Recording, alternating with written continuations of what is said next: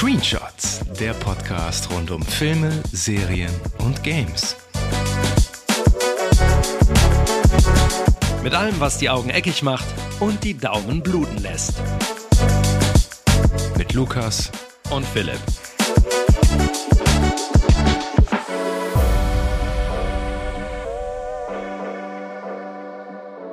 »2019 geht ein weltweites Phänomen zu Ende und hinterlässt bei den meisten Fans, inklusive mir, einen sehr faden Beigeschmack. Die Rede ist natürlich von Game of Thrones. Reisen wir weitere 16 Jahre zurück, erleben wir, wie Kinogeschichte geschrieben wird. Die Trilogie zum als unverfilmbar geltenden Bestsellerroman Der Herr der Ringe geht zu Ende und zementiert auf ewig seinen Status als beste Fantasy-Verfilmung aller Zeiten. Was der Herr der Ringe für das Kino ist, ist Game of Thrones für das Fernsehen. Und jetzt kommt es zum großen Fantasy-Battle auf der Flimmerkiste. Seit mehreren Wochen kämpfen die Serien House of the Dragon sowie The Rings of Power um die Gunst der Zuschauer. Wer wird das Rennen machen und den eisernen Thron der Fantasy-Unterhaltung besteigen? Eine Drachenreiterin oder eine Elbin? Erfahrt es bei uns im Podcast, hier in unserem großen Vergleich der beiden Serien und damit herzlich willkommen bei Screenshots. Mein Name ist Lukas.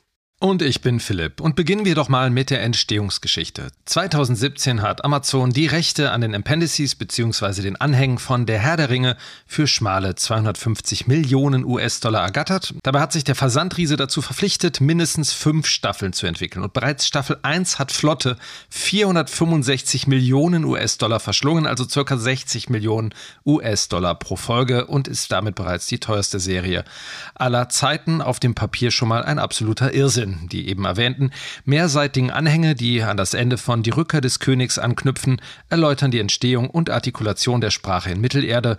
Außerdem beschreiben sie viele Geschehnisse vor und nach den großen Jahren des dritten Zeitalters, in dem die Handlung von Der Herr der Ringe stattfindet. Darunter auch der Krieg im Norden zwischen Angmar und Anor. Wichtig sind aber vor allem die angehängten Zeittafeln über das sogenannte zweite Zeitalter, denn die Ringe der Macht spielt in genau dieser Epoche. Wichtig zu erwähnen ist, dass Amazon keine Rechte an Tolkiens Silmarillion hat und deshalb auch nichts davon in der Serie erwähnt bzw. gezeigt werden darf. Auch eine direkte Verbindung zu Peter Jacksons sechs Filmen wird, zumindest in der Außendarstellung, ausdrücklich verneint. Genau, springen wir von Mittelerde nach Westeros. 2019 wird trotz miserabler Kritiken der achten und letzten Staffel von Game of Thrones ein Spin-off in Auftrag gegeben, das sich um eins der bekanntesten Königshäuser dreht. Haus Targaryen. Die Handlung basiert auf der Buchreihe Feuer und Blut, Aufstieg und Fall des Hauses Targaryen von Westeros, im Englischen Fire and Blood von George R. R. Martin. Die Serie spielt 200 Jahre vor der Handlung von Game of Thrones und thematisiert den aufkommenden Erbfolgekrieg innerhalb des Hauses Targaryen, der später als sogenannter Tanz der Drachen in die Geschichtsbücher eingeht und den allmählichen Niedergang des Hauses einleitet. Und das zur Entstehungsgeschichte. Wie ist denn unser persönlicher Bezug zu den beiden Reihen so, Philipp? Wie ist deiner? Also mein Bezug, um jetzt erstmal mit Game of Thrones anzufangen, ähm, das geht ein bisschen schneller, denn ich habe Game of Thrones nicht gesehen. Mir sind die Storybeats einigermaßen bekannt. Es, man kommt ja auch nicht drum herum, dass von allen Seiten darüber gesprochen wird, gespoilert wird, aber es ist an mir vorbeigegangen, deswegen bin ich da völlig unbefleckt in die neue Serie reingegangen. Hast du dich da geweigert, das zu gucken? Hast du gedacht, nee, den Trend mache ich nicht mit oder einfach kein Interesse? Also es ist ähm, passend zu der heutigen Folge, kann ich ja sagen, ich bin überhaupt kein Fantasy-Fan. Ähm, also Fantasy ist so, so ein Genre, das geht immer so an mir vorbei. Das begeistert mich jetzt nicht wirklich. Ähm, aber ich hatte zu der Zeit einfach so viele andere Sachen zu gucken, dass Game of Thrones so ein bisschen dann an mir, an mir vorbeigegangen ist. Aber ich hab, hatte von Anfang an schon so ein, ich hatte so ein Gefühl auf jeden Fall dafür, was da passiert und worum es geht und wie so die Art der, der Inszenierung ist. Ähm, bei Tolkien, bei, beim Herr der Ringe ist das ein bisschen anders. Da habe ich die Peter Jackson-Filme alle gesehen, alle sechs. Habe für Herr der Ringe auch eine Sympathie, muss ich sagen. Also die gefallen mir gut. Ähm, der Hobbit äh, war, abgesehen vielleicht vom ersten Teil, dann irgendwie ziemlich schrottig, fand ich. Äh, und gelesen habe ich den kleinen Hobbit. Aber ähm, danach hat es dann bei mir auch aufgehört. Mhm. Ja, bei mir ist das ein bisschen anders. Ich muss dazu auch sagen, in der letzten Folge hast du eine deiner Wildcards gespielt und hast mich Braindead gucken lassen und jetzt habe ich gedacht, ich zück direkt äh, die nächste meine Wildcard und äh, lass dich einfach mal direkt zwei Fantasy-Serien gucken. direkt mal 100, 100 Minuten gegen irgendwie 700 Stunden Fantasy. Ja, getauscht. Ja. ja. Jetzt hast du auf jeden Fall wieder einiges gut bei mir. Ja. Ich hoffe, du hast dich trotzdem, das werden wir im Verlauf der Folge mhm. vielleicht rausfinden, ein bisschen unterhalten gefühlt. Was Unterhaltung angeht, ähm, fangen wir mal mit Game of Thrones an. Die habe ich natürlich alle gesehen und äh, bin auch tatsächlich sehr spät damals eingestiegen. Ich glaube 2014. Die gab es ja von 2011 bis 2019. Und ähm, war direkt gehuckt und äh, fand es richtig gut. Vor allem die ersten vier Staffeln fand ich, äh, da gab es keinen Qualitätsabfall. Das war wirklich sauspannend inszeniert, was Game of Thrones vor allem so spannend gemacht hat, was du ja ähm, vielleicht auch nicht ganz so stark in House of the Dragon vielleicht siehst, ist, dass kein Charakter war sicher. Also zumindest zu Beginn von Game of Thrones. Da konnte es einfach mal passieren, dass einer deiner Lieblingscharaktere einfach mal das Zeitliche segnet. Zack, weg. Stichwort äh, äh, Red Wedding, der eine oder andere wird es wahrscheinlich kennen. Und äh, die Serie hat im Laufe der, der Staffeln dann immer weiter abgenommen. Die fünfte war ziemlich mies, die sechste war wieder okay, die siebte war, mhm, ja, und die achte war halt richtig scheiße. Und das hat auch bei mir dazu geführt, dass ich äh, mein, äh, einfach mein Interesse an Game of Thrones äh, vollkommen verloren habe. Und als ich dann gehört habe, ach, da wird jetzt äh, ein Spin-off produziert, habe ich mir gedacht, ja gut, sollen sie die Kuh noch melken? Wer guckt sich, den, wer guckt sich das noch an? Also ich glaube, der Trend ist vorbei. Und ähm, habe dann trotzdem mal reingeguckt und äh, habe so die ersten 20 Minuten der ersten Folge von House of the Dragon gesehen und dachte so, hm, ja, irgendwie so, so typisch Game of Thrones, huckt mich jetzt oder nicht, aber am Ende der ersten Folge war ich wieder voll drin. Ich, ich kann nicht erklären, wieso genau, aber ich fand es wieder geil irgendwie. Und ähm, das hat auch dazu geführt, weshalb ich dir auch gesagt habe, schau die, die Serie doch mal an. Vielleicht kannst du dir ja trotzdem ein gutes, ganz gutes Bild dann da machen. Und ja, das ist so mein Stand zu, zu Westeros und äh, Mittelerde. Muss ich, glaube ich, nicht ganz so viel zu sagen. Äh, die Herr der Ringe-Trilogie zählt zu den zu meinen absoluten Lieblingsfilmen. Vor allem der erste Teil, Die Gefährten, finde ich, ist nach wie vor ein Film, der Perfektion recht nahe kommt, würde ich sagen. Ich habe die Bücher zweimal gelesen, einmal als 14-Jähriger oder 12, ich weiß nicht, 12, kann, kann auch 12 gewesen sein. Und dann später nochmal nach den Filmen. Hab witzigerweise die Anhänge immer ausgelassen, weil, ne, also äh, die kommen ja am Ende von Rückkehr des Rückkehr des Königs. Ist das Rückkehr des Königs? Ja, ich glaube schon. Ähm, und das Buch ist irgendwie auch nur so, die Handlung ist nur so 250 Seiten lang circa und danach kommen dann nochmal ungefähr 200 Seiten Anhänge und da, puh, nee, habe ich mir nie durchgelesen. Also ja. so krass war das Interesse dann auch nicht. Aber ich habe die Bücher jeweils zweimal gelesen. Den Hobbit habe ich natürlich auch gelesen und äh, die Hobbit-Trilogie, ich denke, da sind wir beide einer Meinung. Der erste Film war noch ganz okay, der hat so das Mittelerde-Feeling gut äh, zurückgebracht. Ähm, fühlte sich aber schon teilweise sehr gestreckt an und den zweiten fand ich auch noch gut, vor allen Dingen als Smoke dann kam. Ähm, der dritte, mein Gott, was für ein Rotz. Ey. Also, also diese CGI-Schlachten, das es war, war fürchterlich. Es sah einfach nur noch aus wie ein Videospiel und ähm, sehr, sehr schade, was daraus gemacht wurde. Ich hätte sehr, sehr gern äh, der Hobbit von Guillermo del Toro oh ja. und äh, Peter Jackson als Produzent gesehen. Das mhm. wäre, glaube ich, nochmal ein ganz anderer Blick auf Mittelerde gewesen. Sehr spannender Blick von Guillermo del Toro. Ist leider nicht dazu gekommen aber es ist trotzdem zu der Serie Die Ringe der Macht gekommen. Und mit der fangen wir einfach mal an, würde ich sagen, oder? Ja, wir ähm, sagen natürlich dazu, ähm, wir spoilern wahrscheinlich jetzt alles, was irgendwie Game of Thrones und Herr der Ringe irgendwie annähernd betrifft. Ähm, werden wir ziemlich viel rumspoilern. Genau, man, man muss ganz kurz dazu sagen, ähm, wir nehmen diese Folge an einem Freitag auf.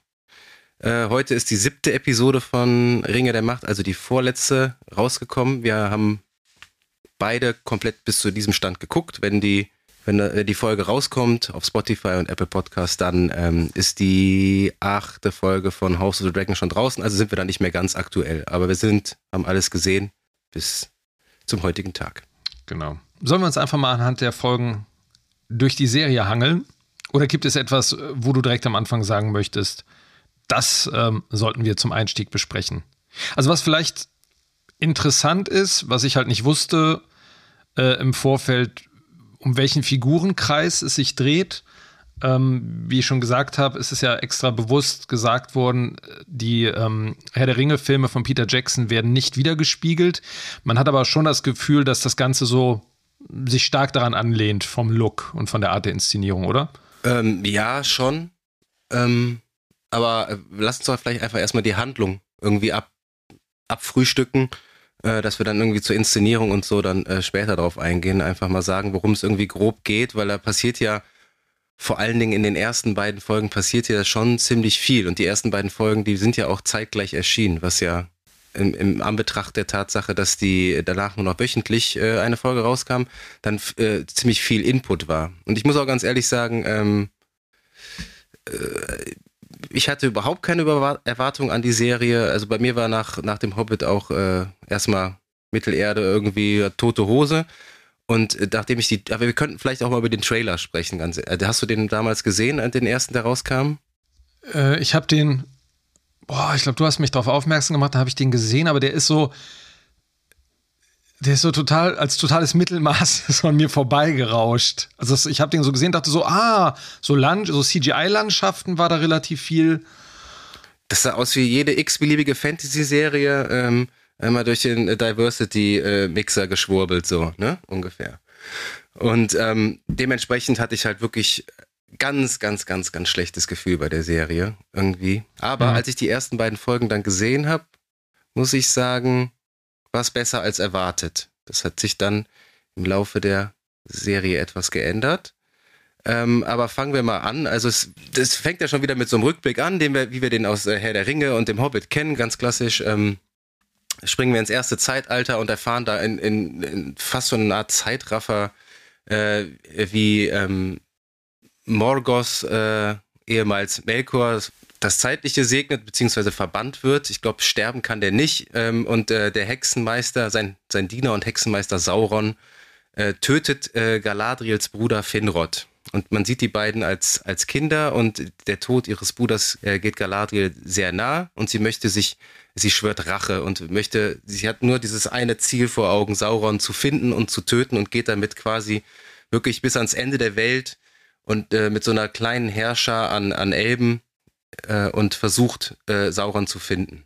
Und ähm, das ist so, glaube ich, grob der äh, Prolog, ne? Und ähm, genau. die ihre Elbenfreunde lassen sie dann im Stich und sagen so, hey, das, wir werden den, den wahrscheinlich eh nicht finden, Galadriel, lass es sein. Und ähm, Gil-galad, glaube ich, ne? Der König der, der König. Elben in Mittelerde, ja. der sagte ja quasi, hier, dürft ins gelobte Land, in, in die unsterblichen Lande von Valinor fahren und äh, verlasst Mittelerde damit. Ne? Und äh, in letzter Sekunde entschließt sich Galadriel anders und springt von Bord.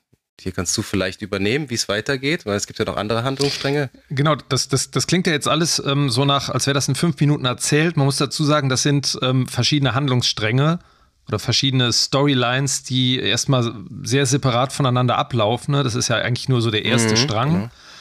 Genau. Ähm, und sie ist ja, soweit ich mich erinnere, ist sie ja eigentlich auch kurz davor, auf Sauron ähm, zu stoßen wieder. Ne, und so kurz vor knapp wird dann diese Mission wieder abgeblasen. Ne? Da wird ja gesagt, sie wird geehrt für ihre, für ihre Taten. Sie hat dann auch so ein Battle mit einem, boah, keine Ahnung, was das jetzt ist. Ein Höhlentroll oder so. Ein Troll, ein Ork, was auch immer, den sie halt wegschnetzelt relativ. Ja, aber ähm, auch in was problemlos. für eine Art und Weise dann, ne? Hm.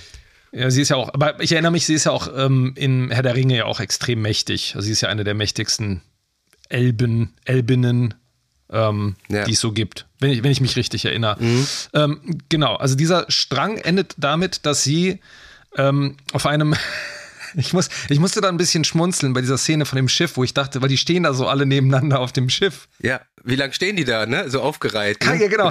Und die, vor allem, das, die stehen da und fahren dann auf diese riesige Vagina zu am Horizont.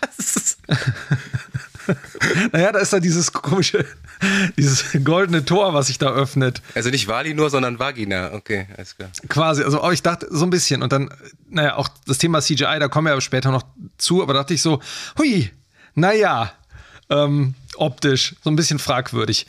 ähm, also genau. witzig, die Assoziation hatte ich überhaupt nicht. Ja, ja keine Ahnung, die goldene, die goldene Vagina. Vielleicht verkläre ich das gerade auch ein bisschen. Dann ähm, parallel gibt es einen zweiten Handlungsstrang. Ähm, wo Elrond, den man ähm, auch aus dem Herrn der Ringe in einer etwas älteren äh, Version kennt, ähm, einem Elbenschmied, ich habe vergessen, wie der heißt. Der heißt Celebrimbor, heißt der, der wird später. Celebrimbor, natürlich. natürlich. Ja, die haben alle. Ja, klar. Äh, Elrond McBong, kennst du den noch? Mit wem? Elrond McBong, Nee. wie Lord of the Weed, kennst du nicht? Achso, nee, das habe ich nie. Ich war, ich war immer äh, sinnlos im Weltall-Fan. Ah, ja, beides- Deswegen, beides man, man, musste, man musste sich entscheiden. Ja. ähm, äh, ähm, genau, der hat ein, der, der möchte was bauen. Ich glaube, irgendwie so eine Art neue äh, Feste oder Elbenburg oder was auch immer. Ähm, und er braucht Hilfe von diesem, vom Elrond und äh, der hat dann die gute Idee, zu den Zwergen zu gehen. Wobei ich glaube, ich springe jetzt sogar schon zu weit. Ich glaube, das macht er erst in der, in der, In der zweiten, zweiten Folge, Hälfte. ja, ja. Aber in der zweiten der Folge. hat auch eigentlich keine, Genau. keine besondere Rolle, dieser Celebrimbor. Der wird später, glaube ich, die Ringe der Macht schmieden halt, ne? weil das so ein äh, Ja. ganz begabter Schmied ist. Ähm, aber genau, der Elrond wird eingeführt. Also wir haben quasi vier Hauptcharaktere. Wir haben Galadriel, wir haben Elrond, wir haben Arondir, ein, ein Elb, der die Südlande bewacht. An, an, Mhm. an diesem Turm, wo mir jetzt der Name nicht einfällt. Und wir haben äh, Nori Brandifuß. Die Genau. gehört zu den So ein Prä-Hobbit quasi, ne? So Genau, ein Hobbit genau, die- vor. Die, die Hobbits Evolutionsstufe. gibt's noch nicht. Die Haarfüße sind das, genau. Das sind so unsere vier Hauptcharaktere. Und im Endeffekt werden die halt in der ersten Folge nur eingeführt, die witzigerweise auch ähm, A Shadow of the Past heißt. Das ist ein Kapitel im, ich glaube, im ersten Herr der Ringe Buch, Schatten Mhm. der Vergangenheit. Und die erste Folge endet damit, dass ähm, diese, eben diese Nori ähm, bemerkt, wie ein Meteorit vom Himmel stürzt und äh, das letzte Bild ist dieser ein Einschlagkrater und in der Mitte Mhm. liegt ein mysteriöser Fremder. So. Ja. Nackt. So ein Nackedei, so ein Alter mit so einem Rauschebart. Genau. Ne? Ja. Me- mein erste, du hast ja gerade gesagt, erste Folge ähm, hat bei dir wieder so ein bisschen Hoffnung geweckt. Mein erster Impuls war beim Gucken so, boah, passiert da viel und gleichzeitig passiert aber auch gar nichts. also, ne, du hast diese vier Stränge, die etabliert werden. Ich bin auch, also ich habe auch kein Problem damit, wenn so Serien relativ langsam sind und sich Zeit lassen mit Etablierung der Welt und der Figuren. Aber ich fand, es war schon ein bisschen langatmig. Und was auch zum Teil an den Figuren liegt. Also ich finde die Galadriel, das bessert sich so ein bisschen im Verlauf der, der, der Serie, aber die ist schon arg blass und hölzern, meiner Meinung nach. ja, absolut. Ähm, absolut. also die hat kein, man hat so das Gefühl, mit dem Tod ihres Bruders ist auch so säm sämtliche Emotionen und sämtliche Mimik aus ihr verschwunden. ja, vor allem hat es halt auch einfach keinen Punch, weil du, weil du die Beziehung zwischen den beiden äh, nicht kennst. Vergleich das mal mit dem Ja. Prolog vom, vom Herr der Ringe.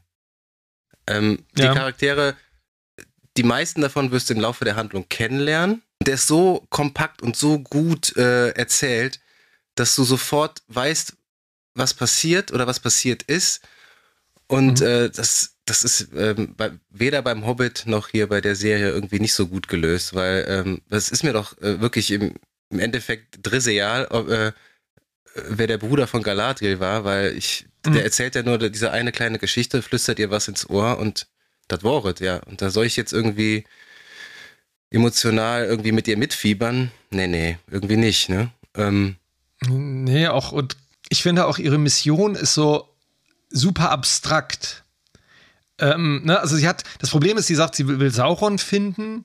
Der ist noch irgendwo, okay, kann man sich vorstellen, aber es gibt kein Ziel so richtig. Ne? Das ist so dieses Stochern im Nebel und dann fährt die da mit dem Schiff, springt dann ins Wasser. Keine Ahnung, wo sie hin will. Ne? Also, das ist ja, die ist ja da irgendwo im, im, im Nirgendwo, ne? Also kurz vor der, ja, mitten im Nichts. Puna- Ich meine, es ist auch immer vor der goldenen Punani hüpft sie da ins Wasser und, äh, und genau, und nee, mitten im Nichts. Und sie sieht da auch so aus am Ende der Folge, als würde sie da ertrinken, so ungefähr. Das ist so, ja. Fand ich etwas merkwürdig. Aber du weißt ja natürlich, dass sie, dass sie überlebt, weil sie kommt ja schließlich im Herr der Ringe Klar. vor, ne? Das ist natürlich sowieso immer ein Problem bei solchen Sachen, aber ähm, und ich, mein erstes Gefühl war, dass die CGI zum Teil extrem gut ist. Gerade was so, ich finde, was so Totalen angeht. Also das äh, sieht dann oft, also die Welten sehen oft echt gut aus. Und dann gibt es aber manchmal so, so CGI-Aufnahmen, wo man denkt so, uh, also manche eben schon bei diesem Schiff, ne, wo die da, da stehen. Da hatte ich das Gefühl, das sieht nicht richtig aus, als würde das im Wasser schwimmen. Mhm. Ähm, aber es gibt zum Teil ein paar Effekte und ein paar Masken und Kostüme. Das schwankt so ein bisschen, aber ein paar sind echt cool. Also ich fand zum Beispiel auch die, die Harfoots, ähm, wie die dann ihr, aus ihren Höhlen kommen und das alles mit so Klappmechanismen ähm, sich so aufbauen und ihre Häuschen und ihre Wagen da so aus der Erde rausbauen und so. Das fand ich schon, das war ganz cool. Ja. Das waren auch so die Figuren, wo ich dachte, so ja, die haben so, so ein bisschen Herz mhm. irgendwie. Absolut. Das war auch wirklich so, ist die einzige auch im Verlauf der Serie, mit der ich so emotional ein bisschen mitgefiebert hat, die Nori. Alle anderen mhm. sind mir eigentlich so recht wumpe gewesen. Ähm, vielleicht wollen wir einfach mal die Handlung jetzt nicht Folge für Folge durchsprechen, sondern einfach so den, den groben Plan, weil der, also der, die Galadriel wird ja dann äh, aufgelesen von, ähm, von so Schiffbrüchigen und da ist einer dabei, Heilbrand heißt der, mit dem wird sie später, äh, ähm, mit dem überlebt sie quasi ähm, diese Action da auf, äh, auf dem Meer, wird dann von äh, Elendil äh, äh, aufgelesen, einem Numenora, und äh, der nimmt sie dann mit nach Numenor, so eine, eine große Seestadt. Die Szene auf dem Meer fand ich optisch ganz cool, sah auch ein bisschen sehr nach Computer aus. Was ich komisch fand, war, wie die plötzlich endet. Also irgendwie, die endet so ganz abrupt. Die werden dann von diesem Seeungeheuer, werden alle anderen irgendwie platt gemacht. Mhm. Und dann ist das so weg. Und dann werden die von dem Schiff aufgelesen. Ich dachte, oh, da kommt irgendwie noch ein Battle mit, dem, mit diesem Vieh. Ja, sie wird ja da irgendwie auch von ihm gerettet, ne, unter Wasser. Genau, genau. Der mysteriöse Heilbrand, ne, auf den werden wir noch zu sprechen ja. kommen. Ähm, genau. genau, und parallel äh, erfahren wir, wie Elrond wird ja von äh, Gilgalad, dem, dem Elbenkönig, befehligt, äh, nach Khazad-dûm zu gehen, in die Zwergenstadt. Khazad-dûm kennen wir als Ruine aus dem Herrn der Ringe. Das äh, ist bei den Minen äh, von Moria. Und mhm. wir erleben die quasi in der Blüte ihrer Zeit, diese Stadt. Und das fand ich sehr beeindruckend, ja. wie die, wie die, wie die ähm, etabliert wird, wie die, äh, wie die auch aussieht und so. Das fand ich, fand ich, fand ich toll gemacht. Und mhm. äh, wir lernen, dass Elrond ähm, mit dem Prinz Durin, dem Zwerg, gut befreundet ist und der so, so einen Contest mit ihm macht und ähm, genau, versucht sein Vertrauen zurückzuerlangen, weil die sich irgendwie seit Jahren nicht mehr gesehen haben und der Durin ist so ein bisschen angepäft, äh, mhm. weil die, weil der Elrond sich nie gemeldet hat, ne? Weil man muss dazu sagen, die Elben, für die ist so ein, für sie sind so 100 Jahre so ein Wimpernschlag und äh, Zwerge werden ja, glaube ich, auch recht alt, aber nicht bei weitem nicht so alt wie, wie Elben und da waren wohl irgendwie zehn Jahre dazwischen, dass sie sich das letzte Mal gesehen haben. Äh, sind aber gute Freunde und ähm, wir erfahren, warum El äh, Elrond im Laufe der Serie wirklich dahin geht, weil die Zwerge, die, die suchen in den Minen nach ähm, einem besonderen Erz, das sich herausstellt, das ist Mithril und das ist, ähm, kennen wir auch aus Herr der Ringe, das ist so ein ganz robustes Erz, was in diesen Minen da äh, schlummert und was die Elben sich äh, zu eigen machen wollen. Ich finde die ähm, Beziehung zwischen Elrond und seinem Zwerg, ähm, finde ich, äh, finde ich, die ähm, hat mir direkt gefallen, weil das halt so dieses Odd Couple, ne, so ein bisschen so eine Buddy Buddy-Komödie. Ne, das wird ja so ein bisschen Humor. Die Zwerge bringen immer so ein bisschen Humor rein, irgendwie beim, ja. beim Herrn der Ringe auch schon. Genau. Und ich finde auch die Zwerge finde ich tatsächlich hier auch gut inszeniert, wirklich. Ja, die machen Spaß. Ja. Also auch weil dieser Wechsel ist. Ich fand, die Höhlen waren mir für einen Hauch zu clean vielleicht. Da habe ich, das ist eh so ein Problem, was ich habe, wenn man das wieder, das ist immer doof, dieser Vergleich mit den Filmen vielleicht. Mir fehlt immer so eine, so eine Grittiness, also so ein, so ein Schmutz, so ein, mhm. das wirkt alles immer so ein Hauch clean. Ähm, aber ich finde das auch bei den Zwergen, das macht irgendwie Bock, das ist äh, fantasievoll. Ich mag den Durin, wie er, der, der spricht da, ich glaube, im, im, ich habe es im Englischen geguckt, da hat er so ein, ich boah, ich glaube, einen schottischen Dialekt. Mhm. Ähm, so, so einen ganz dicken. Und, ähm, aber das macht Spaß, den zuzusehen. Die Masken sind toll mit den Bärten. Ich finde auch die, die Frau von ihm, irgendwie, das ist ganz lustig, so die, dieses Verhältnis. Und der ist ja, er ist ja echt wie so eine, so eine, so eine beleidigte Freundin, ne? So, dass er sich ja, nicht ja. gemeldet hat bei ihm. Ja. Das ist ganz, es ist irgendwie schön. Das ist so, das bringt halt wenigstens mal so ein bisschen Leben. Also gerade wenn du gegen Galadriel, ne, die halt klar, die ist so stoisch und es ist halt auch so im Charakter wahrscheinlich, aber es, oh, das taut dann so ein bisschen auf. Ja, absolut. Das, das brauchst auch total, ne? Ja. Aber du hast halt nicht diesen, dieses Kennenlernen zwischen Elrond und Durin, wie beispielsweise zwischen Gimli und Legolas. Und äh, du äh, nimmst, bist mit auf der Reise dabei, wie sich ihre Freundschaft so langsam formt, sondern die sind halt schon befreundet. Deswegen hat das nicht so einen großen Punch, finde ich, jetzt wie beim, beim Herr der Ringe. Mhm. Wie man merkt, also weil Elben und Zwerge hassen sich ja äh, wie die Pest Ja. und äh, dass sie dann später zu Best Friends werden, das ist ja auch eine, so eine schöne Side-Story beim Herr der Ringe. Und äh, das wirkt da halt ein bisschen forciert, ne, finde ich. Genau. Dass man das halt versucht zu Ja. kopieren halt, ne? Ja, ja, das stimmt schon.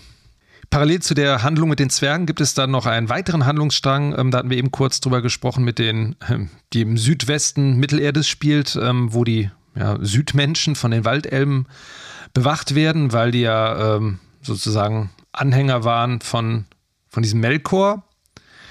Und äh, im Mittelpunkt steht dort ähm, vor allem der Arondir, der ein Elb ist und ähm, da so ein bisschen aufpasst, dass die da wieder, dass sie da nichts Dummes anstellen. Und der hat eine, eine, eine, ja, der hat ein Herz für die Heilerin Bronwyn. Also er ist in sie verknallt und sie auch in ihn. Und ähm, die beiden stellen dann gemeinsam fest, dass die umliegenden Dörfer ähm, ja, nach und nach verschwinden, beziehungsweise die Menschen in diesen Dörfern verschwinden und machen sich dann auf die Suche danach, nach der Ursache und stellen fest, dass ja, die Menschen halt tatsächlich nicht mehr da sind, aber dass stattdessen unter den Hütten im Boden riesige Höhlen gegraben wurden und ähm, ja, und wollen herausfinden, wie es dazu gekommen ist. Und der ähm, Arondir äh, wird gefangen genommen, und zwar von Orks. Und was ganz schön ist, im Gegensatz zu dem Hobbit, ist, dass die Orks jetzt endlich wieder Leute in Kostümen sind.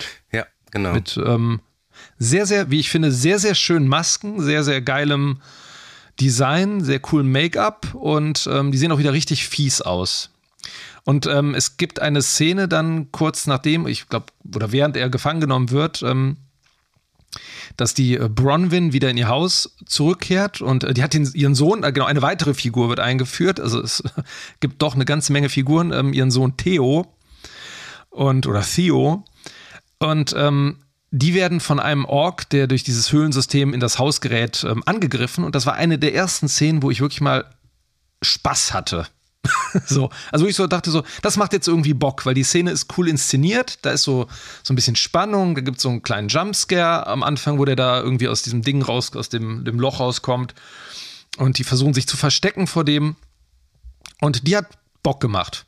Also da kriegt er, hat das so ein bisschen Zug gekriegt. Ich finde auch da, wo der, ähm, der Elb, der, der Arondir, ähm, von denen dann auch gefangen genommen wird, da bekam das so ein bisschen, da hatte ich das erste Mal das Gefühl, okay, das macht Spaß. Vorher war es für mich so ein bisschen, es zog sich und zog sich. Und ich dachte so, führt das bitte mal irgendwo hin. Aber das ist eine, eine coole Szene gewesen. Weil das endlich auch mal so ein Gefühl von Gefahr etabliert. Vorher bleibt das so abstrakt, ne? Du weißt nicht genau, Galadriel, was, ja, die sucht den, aber was ist da das Problem? Ähm, ne? Was ist das Problem mit den Zwergen? Es wird wahnsinnig viel geredet, aber da passiert endlich mal was. Genau, da wird auch der MacGuffin etabliert, dieses komische Schwert, was der Theo findet. Oder Ja. findet er das? Oder ist das, hat das der Ork dabei? Das, nee, die, die der Orks suchen das, der, ja. In, in ne? der, genau, der findet das in der Hütte von dem, nicht, findet er das in der Hütte von dem alten Mann? Kann sein, ja. Also auf jeden Fall der MacGuffin der Serie. Wir erfahren später, wofür der dann genutzt wird. Das ist immer so ein, so ein Storytelling-Device. Weiß nicht, mag ich nicht so, ehrlich gesagt. Das ist so, Ja. also ist immer so ein Ja. bisschen billig, sowas mit reinzunehmen, weil das, das, das äh, führt die Handlung zwar fort, und, aber es ist, es ist immer so ein bisschen so der Joker, so wenn man irgendwie äh, so nicht so viel zu erzählen hat. Weißt du, was ich meine? Mhm, ja, ja, klar. Ich meine, Mac MacGuffin ist ja eigentlich immer der, immer so. Die sind ja, genau. Es gibt ein, es muss ein auslösendes Moment geben, damit etwas passiert. Damit die Orks da hinkommen. Das ist der Grund. Genau. Und ähm, ja, und jetzt, ich würde sagen, jetzt, jetzt fassen wir die Serie einfach mal zusammen, weil ähm, wir können ja bei den Südländern bleiben. Es ist halt eben so, dass die, dass dann äh, der, der äh, Vater der Orks eingeführt wird. Ada heißt der, der die Orks, ich weiß nicht, der die gezüchtet hat oder so, oder ist auf jeden Fall die, die, die Orks bezeichnen ihn nur als Vater und der lässt halt, hat er diesen Arondir unter anderem und die ganzen anderen Elben unterjocht und lässt die Elben so Tunnel graben. Wir wissen noch nicht, wofür die das machen, hält sie quasi als Sklaven. Und wir erfahren, dass die Orks halt äh, im, auch im Tageslicht äh, sich nicht blicken lassen dürfen, weil dann, dann die Haut verbrennt, ne? so wie so Vampire.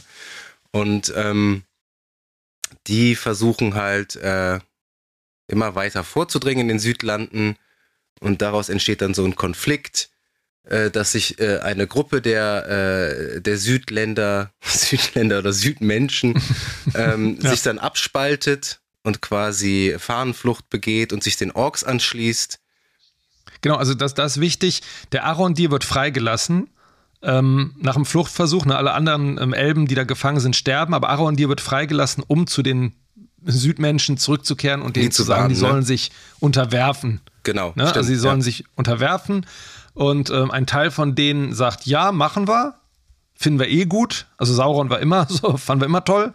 Äh, und die anderen sagen, nein, wir, genau, wir kämpfen ähm, und werden uns wehren. Die ziehen sich dann zurück in so eine Burgfeste mit so einem schicken Turm. Parallel lernen wir, wie, wie die Nori sich immer mehr mit diesem Fremden anfreundet, neugierig ist, äh, äh herausfinden möchte, wer das ist. Und sie hält ihn wie so ein bisschen wie so ihr, äh, wie so ihr Haustier, ne? So weg von ihrer Nomaden-Family, ne?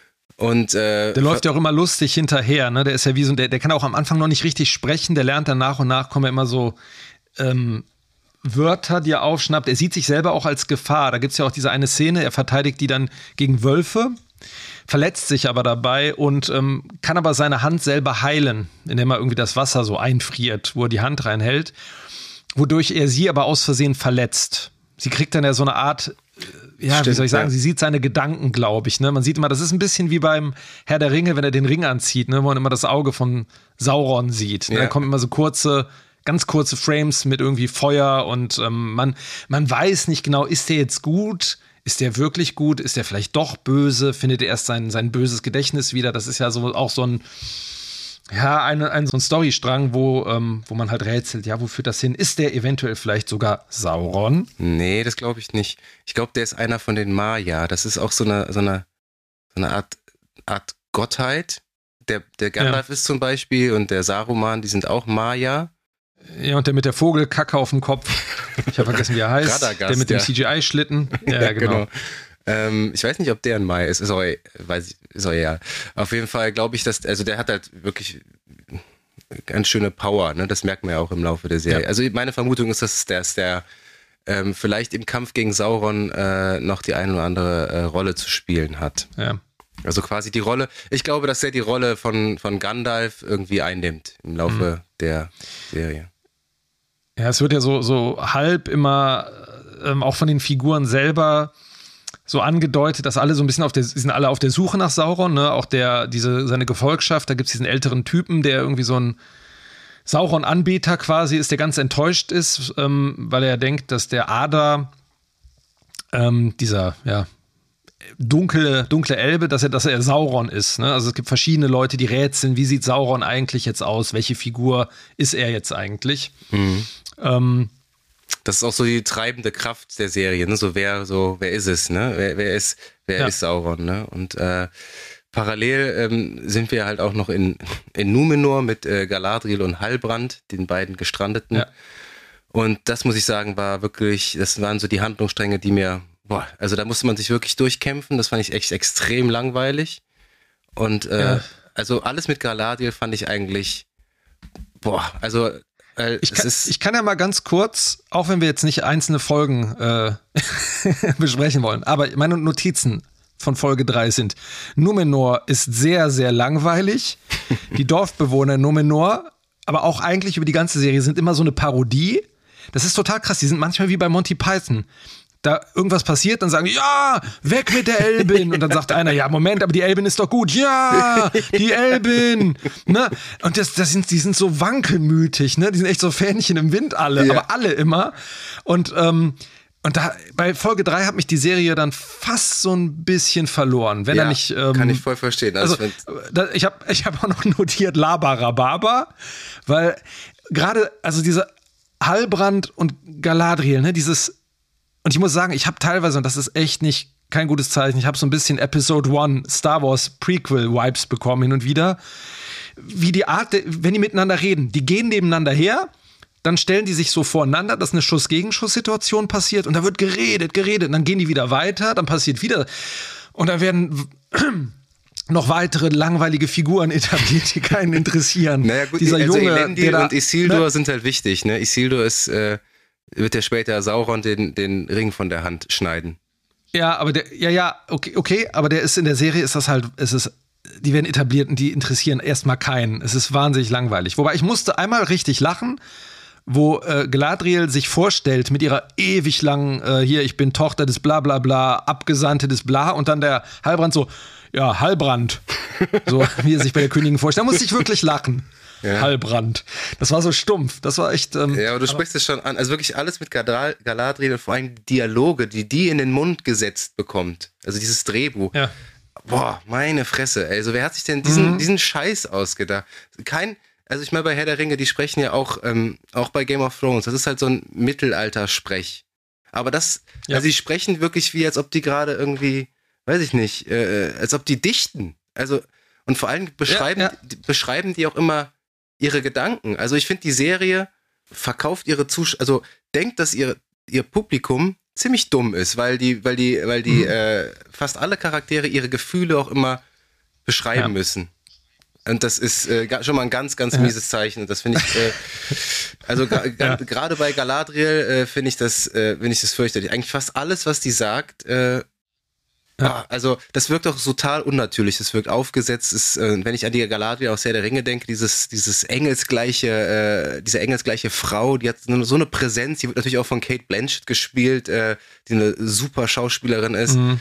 Ähm, aber das kulminiert alles in dieser, einer der schlimmsten Szenen dieser ganzen Serie, die einfach aus so einem richtig billigen Werbespot stammen könnte, wie Galadriel da in ultra Slow-Mo am Strand entlang reitet.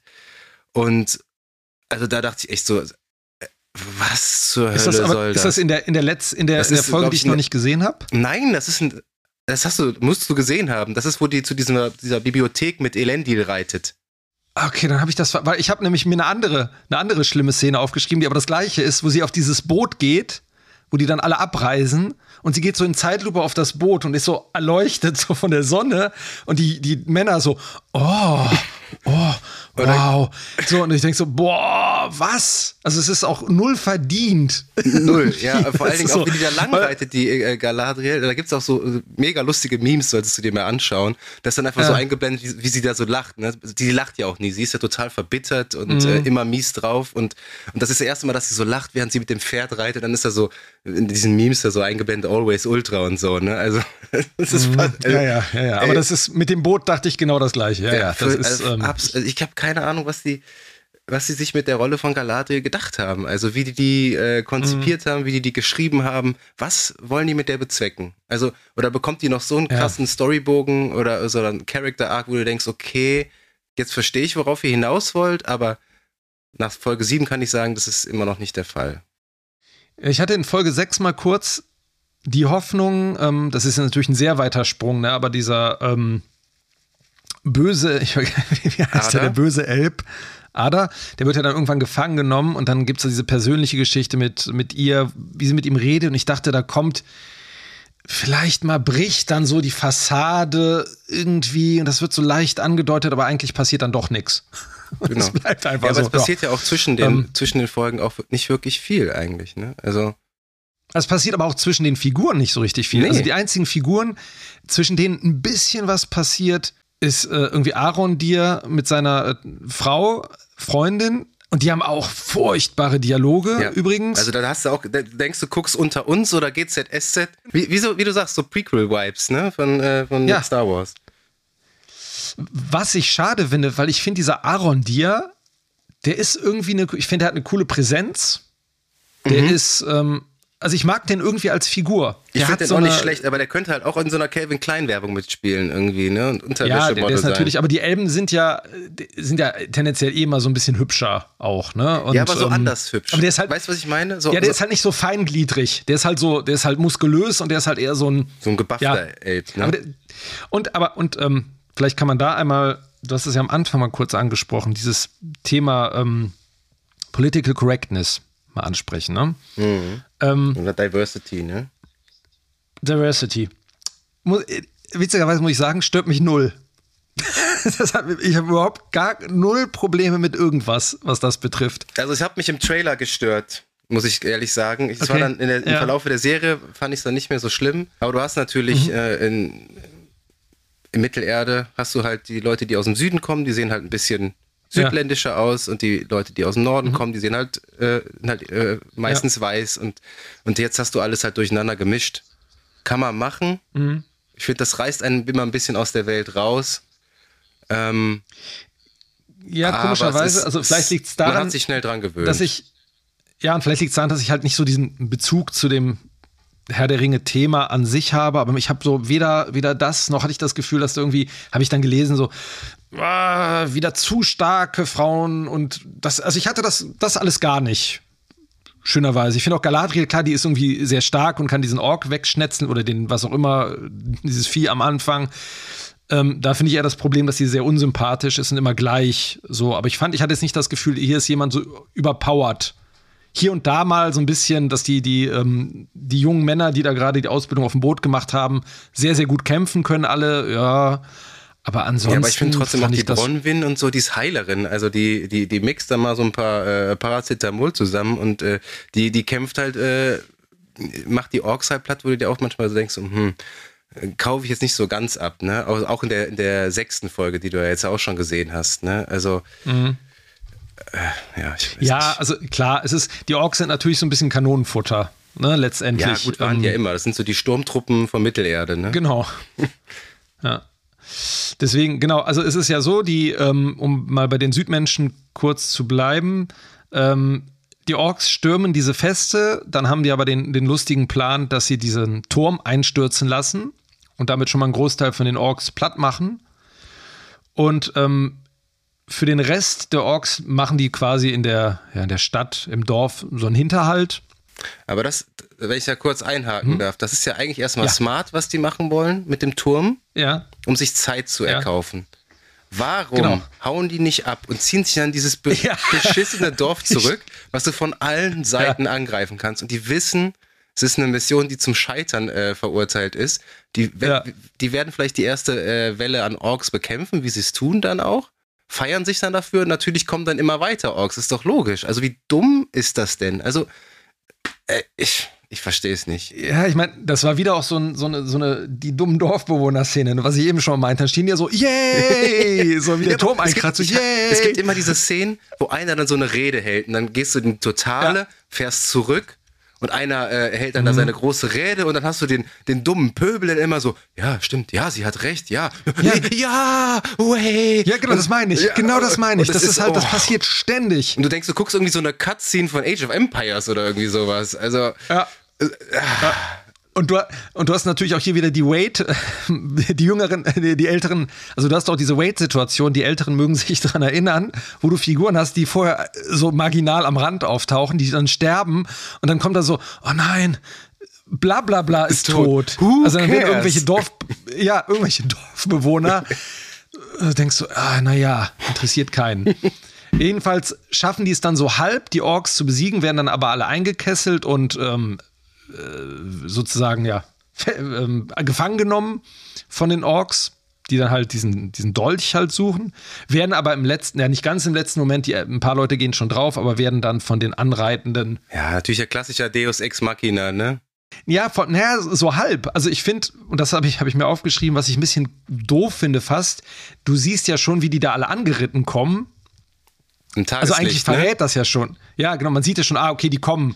Und dann, dass die dann wirklich kommen, ist da ja keine Überraschung mehr. Ich meine, die Serie hat eh, die hat total viele Szenen, immer wieder und immer wieder.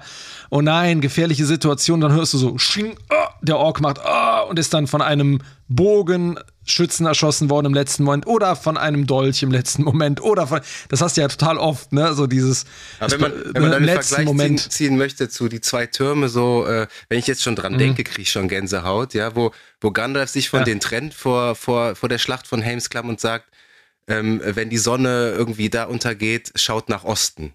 Also, also du Mhm. weißt schon im Hinterkopf, okay, äh, Gandalf wird irgendwas unternehmen, um jetzt die Ho- Rohirrim zu sammeln um jetzt vielleicht noch äh, die Schlacht ja. zu, zu, den, zu deren Gunsten zu drehen.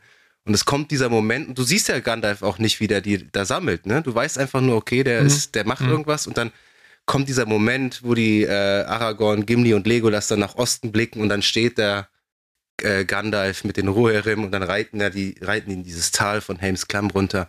Und so, das ist verdient, ja. so, weißt du? Und das ist halt, ja. Äh, das ist halt da überhaupt nicht. Also es wird da überhaupt kein, es wird überhaupt nicht aufgebaut, ja. auch so richtig. Also es wird halt, natürlich in Numenor aufgebaut, dass sie dann halt irgendwie dann doch jetzt beschließen, in die Südlande sie zu begleiten mit mickrigen drei Schiffen. Mit drei Schiffen. Das, das ja? fand ich sowieso geil. Also dann könnt ihr auch ganz zu Hause bleiben. Ja, wirklich so, das Schiff ist kaputt, komm, wir blasen das ab. So, und ich meine, und das ist ja, dieses Numenor wird ja als so eine, so die Hochkultur, also ne, so die Stadt der Hochkultur dargestellt. Ja. Aber irgendwie fehlt, also mir fehlte da zum Beispiel, also Numenor war immer langweilig. Also alle Szenen in Numenor sind ultra öde. Und mir fehlt, also man hätte das ja so überhöhen können, dass da alle so total Etepetete sind, ne? Und so ganz krass, also so alle total gebildet oder alle so total arrogant, wie auch immer, aber das, Numenor hat überhaupt keine Persönlichkeit, also null. Das ist so, auch vom, vom Look, von der CGI, das sieht alles so, uh, es ist so, ne. es ist richtig öde. Ja. Also krass, das ist halt, richtig krass. Und ähm, Blendwerk eigentlich. Apropos, das ja, und äh, apropos äh, total unverdient, ähm, also ich finde, Folge 6 ist die erste Folge, wo ich dachte, wo ich mich eigentlich so fast von Anfang bis Ende unterhalten gefühlt habe. Mhm. Ähm, also sie macht Bock, das ist, vor allem ist das schön, dass, dann laufen da die Stränge mal so zusammen. Was ich aber ganz merkwürdig fand, der, der Halbrand, der wird ja relativ schnell so als König dieser ähm, der Südländer, König der Südländer etabliert, ne? dass das irgendwie sein, sein Volk ist. Und dann kommt er da hin und dann sehen die irgendwie, da hat er diesen Anhänger mit dem, was auch immer, was ist das, das Symbol des Königs? Mhm. Was hat er da? Der ja, hat da so, einen, so einen Schlüsselanhänger ja. baumeln. Und dann sieht den da einer und dann so, der Schlüsselanhänger und dann also, yay, so eine, der König. Szene, ne? ja. ja, genau, alle, yay. So, er kommt, er kommt. Und dann steht er da vor der Rügenwalder Mühle, so, yay! Und dann, dann jubelt. Na, da musste ich, muss ich immer dran denken, ne? Er kommt, er kommt. Und dann wird er abgefeiert. Der hat auch gewisse Ähnlichkeit zu dem Typen aus der Rügenwalder Mühle. Ja, ne? ja, genau, genau. Also am besten fand ich die Szene, wo Heilbrand in diese Metzgerei kommt und sagt, ich möchte gerne ähm, Rügenwalder. Und er möchte dann alle. ähm, nein, aber das, das Krasse ist, äh, der, der, der hadert ja irgendwie, aber auch nicht so richtig. Und dann er, ja, okay, dann doch. Und wenn man das vergleicht jetzt mit, äh, wie heißt der, Aragorn, der da ja auch am Ende der König ist, was der alles erstmal reißen muss. Ja, der will es ja, ja, so ja, im Verlauf ja, der. Filme. Ja, und, das, und, der will ja auch nicht so richtig, ne? Ja. ja du kannst Aragorn und ja. äh, Viggo Mortensen nicht mit diesem, wobei ich den Schauspieler gar nicht so schlecht nee. fand. Der war jetzt nicht ganz so profillos, aber ich bin mir ziemlich sicher, dass, dass das Sauron ist. Halbrand. Meinst du? Ja. Okay, was, was spricht, also ich, ich bin da, wie gesagt, nicht im Lore und sowas. Ja, was spricht denn ja dafür? Auch, also, also, äh, ist ja auch so ein Gestaltwandler und so und ähm, der Halbrand kann sich ja an den Ader, glaube ich, erinnern. Da gibt es ja so ein paar Hinweise mhm. irgendwie. Weil der Ader hat ja gesagt, genau. er hätte Sauron getötet. Ne? Ja. Und ich glaube auch, dass am Ende der letzten Folge, in der achten Folge, dann aufgelöst wird, dass Halbrand Sauron sein könnte.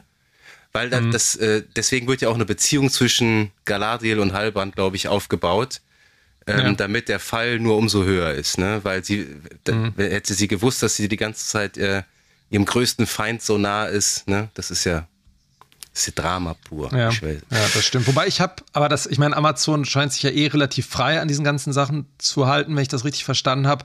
Ich habe nur in irgendeiner Wiki mal gelesen, dass Galadriel gerade so der die Nemesis von Sauron ist, weil sie irgendwie die Fähigkeit hat, hinter seine Gestaltwandlerei äh, zu schauen. Aber Aha, ob das jetzt in der Serie. Im Laufe, im Laufe der äh, Serie. Kann natürlich ne? sein, dass ihr da irgendwann so ein, so ein Gefühl für kriegt. Ähm.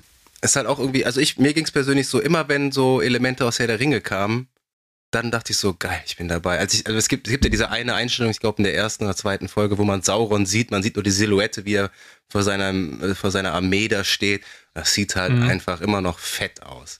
Und ähm, ja. in Folge 7 siehst du dann halt auch, ähm, da passiert äh, wirklich auch extrem wenig. Also ich meine, am Ende der sechsten Folge äh, kommt es ja zum Ausbruch vom Vulkan. Wir erfahren, wofür dieses Schwert genutzt wird. Es äh, setzt einen Mechanismus frei, ein Damm bricht und durch diese ganzen Tunnel, die die Orks ge gegraben haben, fließt das Wasser in den Schicksalsberg rein. Und äh, keine Ahnung, ob Vulkane so funktionieren. Ich glaube nicht. Auf jeden Fall bricht der Vulkan dann aus und es entsteht Mordor. Surprise, ja. Ne? Wobei ich die Szene eigentlich ganz cool aufgebaut fand. Das sah gut aus. Ähm, aber im Endeffekt geht es in der siebten Folge nur darum, wie sich, wie die Leute dann halt alle von dieser Staubwolke quasi begraben sind und von dieser Aschewolke und ähm, sich wieder alle sammeln müssen. Total in die Länge gezogen alles. Und ähm, da gibt es nochmal einen Konflikt zwischen Elrond und Durin. Durin möchte dann äh, doch nach Mithril weiter buddeln, ja. Äh, und sein Vater äh, verbietet es ihm, verbannt Elrond und ähm, die lernen dann, dass Mithril wohl auch eine heilende Funktion hat. Also die, es gibt ja dieses ja. Blatt, was Elrond zeigt, ne, was so, so, ja, so verdorben mhm, ist. Diesem, ne? Von diesem Baum da, ne? Irgendwie. Genau. Und äh, Durin schmeißt dann dieses kleine Stück Mithril irgendwie da in die Nähe und dann heilt das Blatt wieder. Und da wird klar, okay, Mithril kann offensichtlich auch äh, zur Heilung beitragen und äh, dann äh, im Geheimen ähm, buddeln die dann trotzdem weiter nach Mithril und finden dann wirklich auch eine Stelle, da gibt's dann so eine wirklich eine tolle Einstellung, in diesen Berg rein, wo du diese ganzen Mithril-Adern siehst. Und das sieht wirklich toll aus. Und ähm, sein Vater, der Durin der Vierte, verbietet ihm das natürlich und die haben dann einen großen Clash. Äh, Elrond wird äh, hier aus Khazad-dûm verbannt. Und äh, der Durin schmeißt dann dieses Blatt äh, symbolisch durch diesen kleinen Schlitz, wo sie ähm, äh, gebuddelt haben. Das Blatt fällt runter auf den Boden, also durch diese ganzen, diesen ganzen Berg landet äh, auf dem Boden, verbrennt und dann kommt die große Silhouette vom Ballrock, ne, der ja später geweckt wird. Ne, der, Ach, der, das ist hier der, der gegen ähm, Dings gegen kämpft. ne? Gandalf gegen, äh, kämpft, Ja, genau. genau. Und das sah auch, da, da hatte ich auch kurz, das war das erste Mal, wirklich das erste Mal in der, in der Serie, wo ich Gänsehaut hatte. Und das, das, das passiert noch in der siebten Folge und äh, letzte Einstellung, und das fand ich überhaupt, also überhaupt nicht gelungen. Da sieht man, da springt man dann wieder zu den Orks, die man die ganze Zeit gar nicht begleitet hat und äh, ähm, da sieht man nochmal den Ader und dann äh, sagen die Orks, ja, willst du, willst du jetzt diesen Südland nicht einen neuen Namen geben? Die Kamera fährt auf ihn zu und denkst, okay, er wird den Namen sagen, er wird Mordor sagen. Mhm. Sagt er aber nicht, sondern dann kommt einfach Ja. nur so eine große Einstellung, wo du den Schicksalsberg siehst und dann ist das so, also ich keine Ahnung, was sie geritten hat, aber es ist so billig. Dann ist das, kommt da so, so ein super läppscher Font rein, da steht dann die Südlande. Mit Comic Sans. Ja, mit Comic Sans, äh, die Südlande und die, die werden dann so verbrannt und dann steht da Mordor. Ich dachte mir so, ey, Leute, und dann ist die Folge 7 zu Ende. Ja. Es wäre wahrscheinlich besser gewesen, wenn er so in die Kamera geschaut und so Genau. gezwinkert hätte. Ja. so, ha? Ihr, ihr wisst da Bescheid. Und dann bedeutungsschwanger sagen müsste Mordor. Und dann zack, Cut to Black und äh, Credits. Ja. Eine Ja, Folge noch. dann, ja, aber Down with the sickness. ne? so, so Musik also. dann kommt Gabba Gandalf und performt ein bisschen. Natürlich. Auf seiner 5000 Watt Bass Machine. ja, Ja, also, also, ja, das ist, okay. das, das ist so wirklich grob die Handlung und ich glaube, wir haben auch schon viel zur Inszenierung und so gesagt. Ne? Wir haben jetzt viel über die Ringe der Macht geredet. Es ist kein Komplett-Reinfall, aber also ja. Um das jetzt mal mit Obi-Wan zu vergleichen. Ich hatte deutlich mehr Spaß an Obi-Wan. also, weil das Problem ist an der Serie, ich hatte jetzt weder das Gefühl, boah, das ist jetzt total geil, noch das ist ja richtig beschissen. Also es gab irgendwie gar kein, das ist alles, es ist immer so, ja, okay. Mhm. Ja, Es absolut. ist alles immer okay. Es ist alles okay. Ich ärgere mich über nichts so richtig. Aber mein Problem ist, man hat das Gefühl, die Serie will irgendwie größer sein, als sie eigentlich ist. Ne, Es wird immer auch so Größe behauptet, ne, in den Totalen und Landschaften. Aber man hat irgendwie nie das Gefühl, dass es um irgendwas Großes geht. Und dieses Schauspiel und die Art der Inszenierung, ne, und die, diese Dialoge, die so ewig lang und wie du schon gesagt hast, es ist alles, es ist alles so Tell, don't show, ne? Also es wird wahnsinnig viel erzählt. ja. Ich hatte nie das Gefühl zu wissen, was ist eigentlich die Bedrohung und ich hatte nie diesen Zauber, den ich bei Herr der Ringe gespürt habe. Das klingt jetzt so doof, aber Ja, aber den hast du, den hast du, den hast du ab und ab und an. Ne? Was ich zum Look noch sagen wollte, ich finde es zum einen schon mal toll. Also das hatte ich, dieses Gefühl hatte ich bei den ersten beiden Folgen, dass ähm, die Serie in CinemaScope gedreht wurde, was ja auch untypisch ist eigentlich für eine, für eine Serie fürs Fernsehen. Und das wirkte auf mich dann auch äh, gerade in den ersten beiden Folgen ähm, eher wie ein Film. Also das, das, ich finde es schon krass, dass Serien mittlerweile so aussehen. Also das, das, du siehst schon das Budget, was da drin steckt. Ja. Zum größten Teil. Aber, es gibt dann wieder aber auch wiederum ja. Szenen, die du auch schon angesprochen hast, wo es dann unheimlich billig wirkt, vor allem in Numenor, ne? wo das auch so un ja. unglaublich klein wirkt. Dann hast du so eine Menschenansammlung in so einer totalen, das sind halt 100 Leute, das sind 100 Komparsen ja. und das war's. da, da kann, die kannst du ja auch einfach aufblasen mit CGI, da machst du halt 3000 Menschen daraus. Aber es wirkt halt, ähm, da hatte ich so, so, so Witcher Vibes. Die Serie hast du leider ja auch ja, nicht gesehen, ja. ne?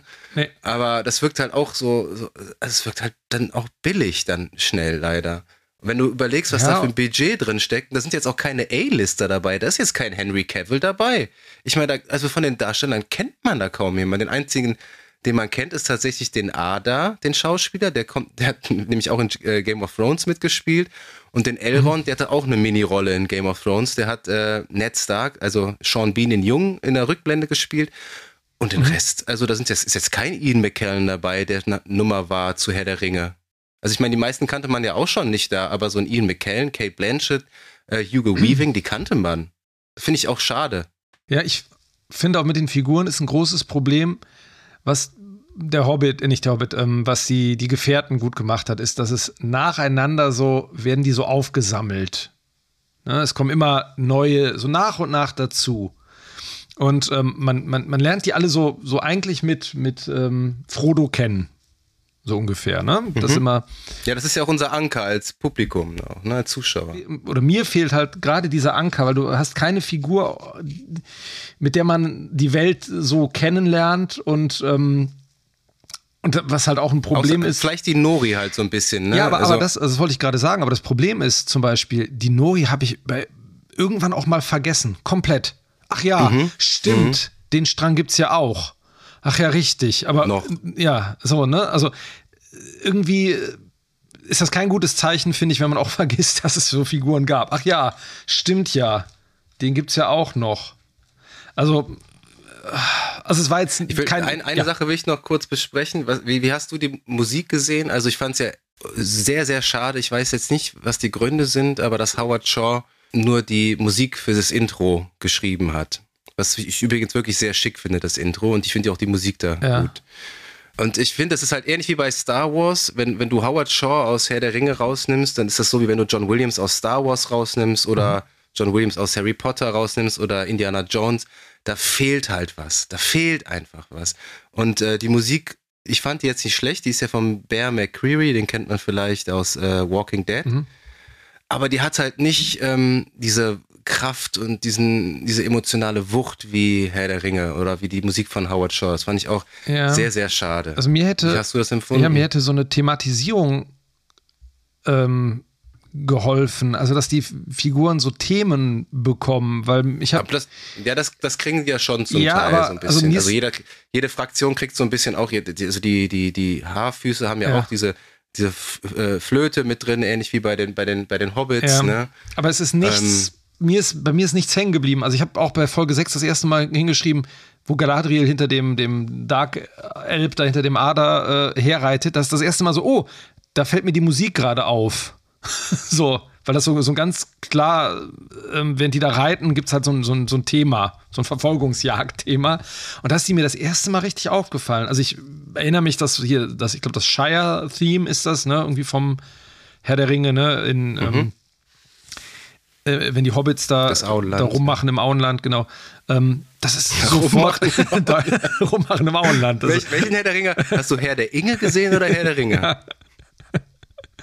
Ähm, das ist sofort hängen geblieben. Oder auch dieses, ich weiß bestimmt, wie das heißt, dieses heroische Thema, was da auch ständig kommt. Ne? Ähm, die sind so, ja. so hängen geblieben. Und hier ist, bei mir ist, also mir ist nichts hängen geblieben, so an Musik. Also was bei mir noch äh, bei, bei der Musik als einziges noch hängen geblieben ist, ähm, als die, ich weiß jetzt, ich weiß ehrlich gesagt gar nicht, wie die im Deutschen heißt, im Englischen heißt die Poppy, aber ich glaube, die, also die Freundin von der Nori, mm, dieses Lied singt, ne? Als sie angefangen hat zu singen und ich dachte mir so, nein, bitte nicht singen, bitte nicht. Und dann habe ich mich dabei ertappt, während die weitergesungen hat, so, ach, das ist ja eigentlich ganz schön, was sie da singt. Äh, das fand ich ganz, also das, und ähm, dann hast du diese Einstellung von äh, Neuseeland und äh, dieses Lied. Und da kam bei mir so, mal das erste Mal auch so wieder so ein bisschen Herr der Ringe-Flair mhm. auf. Das fand ich schön. Also ich, da wurde ich positiv überrascht, wirklich. Also ja, hätte ich mir vielleicht häufiger mal gewünscht. Ja. Hast du in den Extended äh, Editions von Herr der Ringe ja auch viel mehr Gesang mit drin. Und das ähm, gibt der ganzen Welt auf jeden Fall nochmal ein bisschen mehr Leben. So. Also ich bin mir nicht sicher, ob ich, also echt nach der dritten oder auch vierten Folge, ähm, ich glaube, wenn ich nicht für den Podcast angefangen hätte, ich weiß nicht, ob ich das weitergeguckt hätte. Ist so mein Fazit. Ähm, hm. Dafür hat es mir echt ein bisschen zu wenig gegeben. Zu unspannend. Und, ich, und wie gesagt, ich, ich mag The Wire und ähm, die Serie ist die lang, am langsamsten erzählte Serie aller Zeiten zum Beispiel. Und deswegen kann man auch machen. Es muss nicht direkt Radau sein, aber es muss spannend sein. Trotzdem. Hm. Dann lassen Sie doch mal hier einen Haken bei Ringe der Macht machen und äh, zu, von äh, Amazon zu HBO gehen. Jawohl. Der einzigen Konstanten, der man noch trauen kann, finde ich. HBO steht immer noch für Qualität. Wie siehst du das? Äh, ja, definitiv. Also HBO hat ähm, mit Sopranos und mit Curb Your Enthusiasm zwei meiner Lieblingsserien geschaffen. Deswegen ähm, freue ich mich immer auf neue Produktionen. Und du bist ja Game of Thrones äh, Jungfrau quasi. Mhm. Äh, Westeros war dir ja kein Begriff. Nee. Wie ist denn so dein erster Eindruck von House of the Dragons gewesen? Ja. Und vielleicht kannst du das äh, mit dem Inhalt der Serie auch so ein bisschen widerspiegeln. Jetzt muss ich, genau, jetzt komme ich natürlich total ins Schwimmen, weil das Interessante an dieser Serie ist, für mich, das ist ja letztendlich eine Soap. Ne? Es ist ja eine Soap für äh, etwas äh, hartgesottenere Leute, aber eine sehr, sehr gut geschriebene Soap. Ich tue mich jetzt so ein bisschen schwer, weil die gehen ja so, die Folgen sind so ein bisschen, die gehen ja so ein bisschen ineinander über thematisch zum Teil. Also die erste Folge geht ja damit los, dass ähm, der König, der amtierende König ähm, in der Targaryen-Herrschaft in Westeros ähm, all seine Söhne verloren hat und ein Nachfolger entschieden werden muss. Und die Wahl fällt auf den, ich glaube, es ist der Enkel, ähm, Viserys. Mhm. Ne, genau. Und man entscheidet sich gegen seine Cousine das muss ich überlegen, Rhaenys, Rhaenys, ne? Oder so heißt die, glaube ich. Rhaenys, also, ja. Rhaenys, Rhaenys. Ähm, seine Cousine, man scheidet sich aktiv dagegen, weil sie eine Frau ist, was eigentlich so ein Thema ist, was sich durch das komplette Ding zieht. Und ähm, dann gibt es einen Zeitsprung. Zeitsprünge haben wir noch ein paar Mal im Verlauf der Serie. Und ähm, Viserys hat eine Tochter, das ist die ähm, Rhaenyra. Rhaenyra. Rhaenyra, genau. Ähm, eine Drachenreiterin. Und ähm, er hat eine Frau, die wieder schwanger ist und er ist sich tausendprozentig sicher, dass er einen Sohn bekommen wird. Er hat das, glaube ich, in einem Traum ist ihm das sozusagen erschienen. Und zur Feier der Geburt, die bevorsteht, gibt es dann ein großes Turnier. Ähm, und bei diesem Turnier wird dann halt so ein bisschen gefeiert schon mal. Dann ist aber das Problem, dass das Kind nicht raus möchte und ähm, es keine Möglichkeit gibt, das Kind auf normalem Weg auf die Welt zu bringen, weswegen man sich spontan für eine Art überaus brutalen Kaiserschnitt entscheidet. Ähm, wobei eigentlich klar ist, dass ähm, die Königin sterben wird. Und ähm, Viserys ähm, nimmt das in Kauf, in der Hoffnung, einen Thronerben, einen Sohn zu bekommen. Ähm, und er macht das mit, ja, also er ist, er macht das nicht leichten Herzens. Ja, wie sollte man sowas auch tun, ne? Ne, ja, das ist aber der, letztendlich ähm, der Wunsch, einen Thronfolger zu haben. Ähm, ist stärker als seine Frau überleben zu lassen. Ne? Was diese Figur total krass macht, direkt. Also es ist, das hat, ne, der, der, der wird ja so ein bisschen etabliert als so ein, der ist ja so ein eher so ein freundlicher König, erstmal mhm. grundsätzlich, ähm, kein Tyrann. Er sagt ja auch von sich er, in irgendeiner Folge, ne, er wüsste gerne, was er für ein König wäre in Zeiten von Krieg und Katastrophe, so ungefähr. Und er ist ja eigentlich ein König in Zeiten von Frieden. Die ganze Serie geht ja eigentlich in sehr friedlich oder relativ friedlichen Zeiten los. Es gibt eigentlich keine große äußere Bedrohung. Mhm. Aber ähm, der, das traurige Ergebnis, sein Sohn stirbt kurz danach. Weswegen seine Tochter ähm, wieder Thronfolgerin ist. Er nennt sie er dann zur Thronfolgerin, einen, ne? Genau, er, er nennt sie sehr zum Unwillen von seinen Vasallen, seinen Beratern.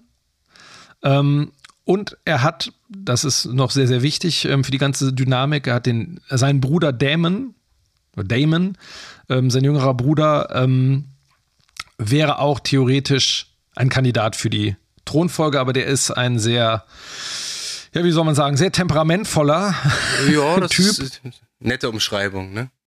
Genau, der hat ähm, das Kommando über die, die äh, ich glaube, die Stadtwache ist das ähm, und lässt die Kriminellen relativ brutal foltern und äh, töten und zerhacken und äh, sorgt damit für Ordnung, aber der ist eigentlich so das schwarze Schaf in der Familie, kann man sagen. Ne? Der ist irgendwie ein sehr undurchschaubarer und ähm, auch nicht ganz netter Kollege. Das ist so der Anfang. Genau, auf der anderen Seite hast du Ähm, noch die Hand des Königs, den ähm, Genau, das ist der Hightower. genau, Otto Hightower, Ja, Otto Hightower. Hohen, Otto Hohenturm, der auch äh, im Hintergrund Intrigen schmiedet, ne? Was so das, was, worum es eigentlich im Kern immer in Game of Thrones geht, ne? Es geht, das heißt ja nicht umsonst Spiel Ja. um Throne. Es geht halt immer darum, wer am Ende auf dem eisernen Thron sitzt, auf dem der Viserys sitzt, ne? In Königsmund.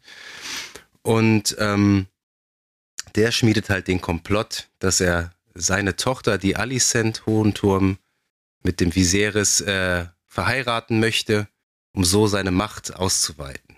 Das ist so, ähm, das ist das, was ich auch eben meinte. ne? Es gibt so eine, ähm, jede Folge hat halt eine, eine, eine Episodenerzählung, aber es gibt einen sehr, sehr ausgebreiteten horizontalen Staffelbogen, ne, wo halt Sachen am Anfang etabliert werden, dann aufgegriffen und dann immer weiter eskalieren sozusagen.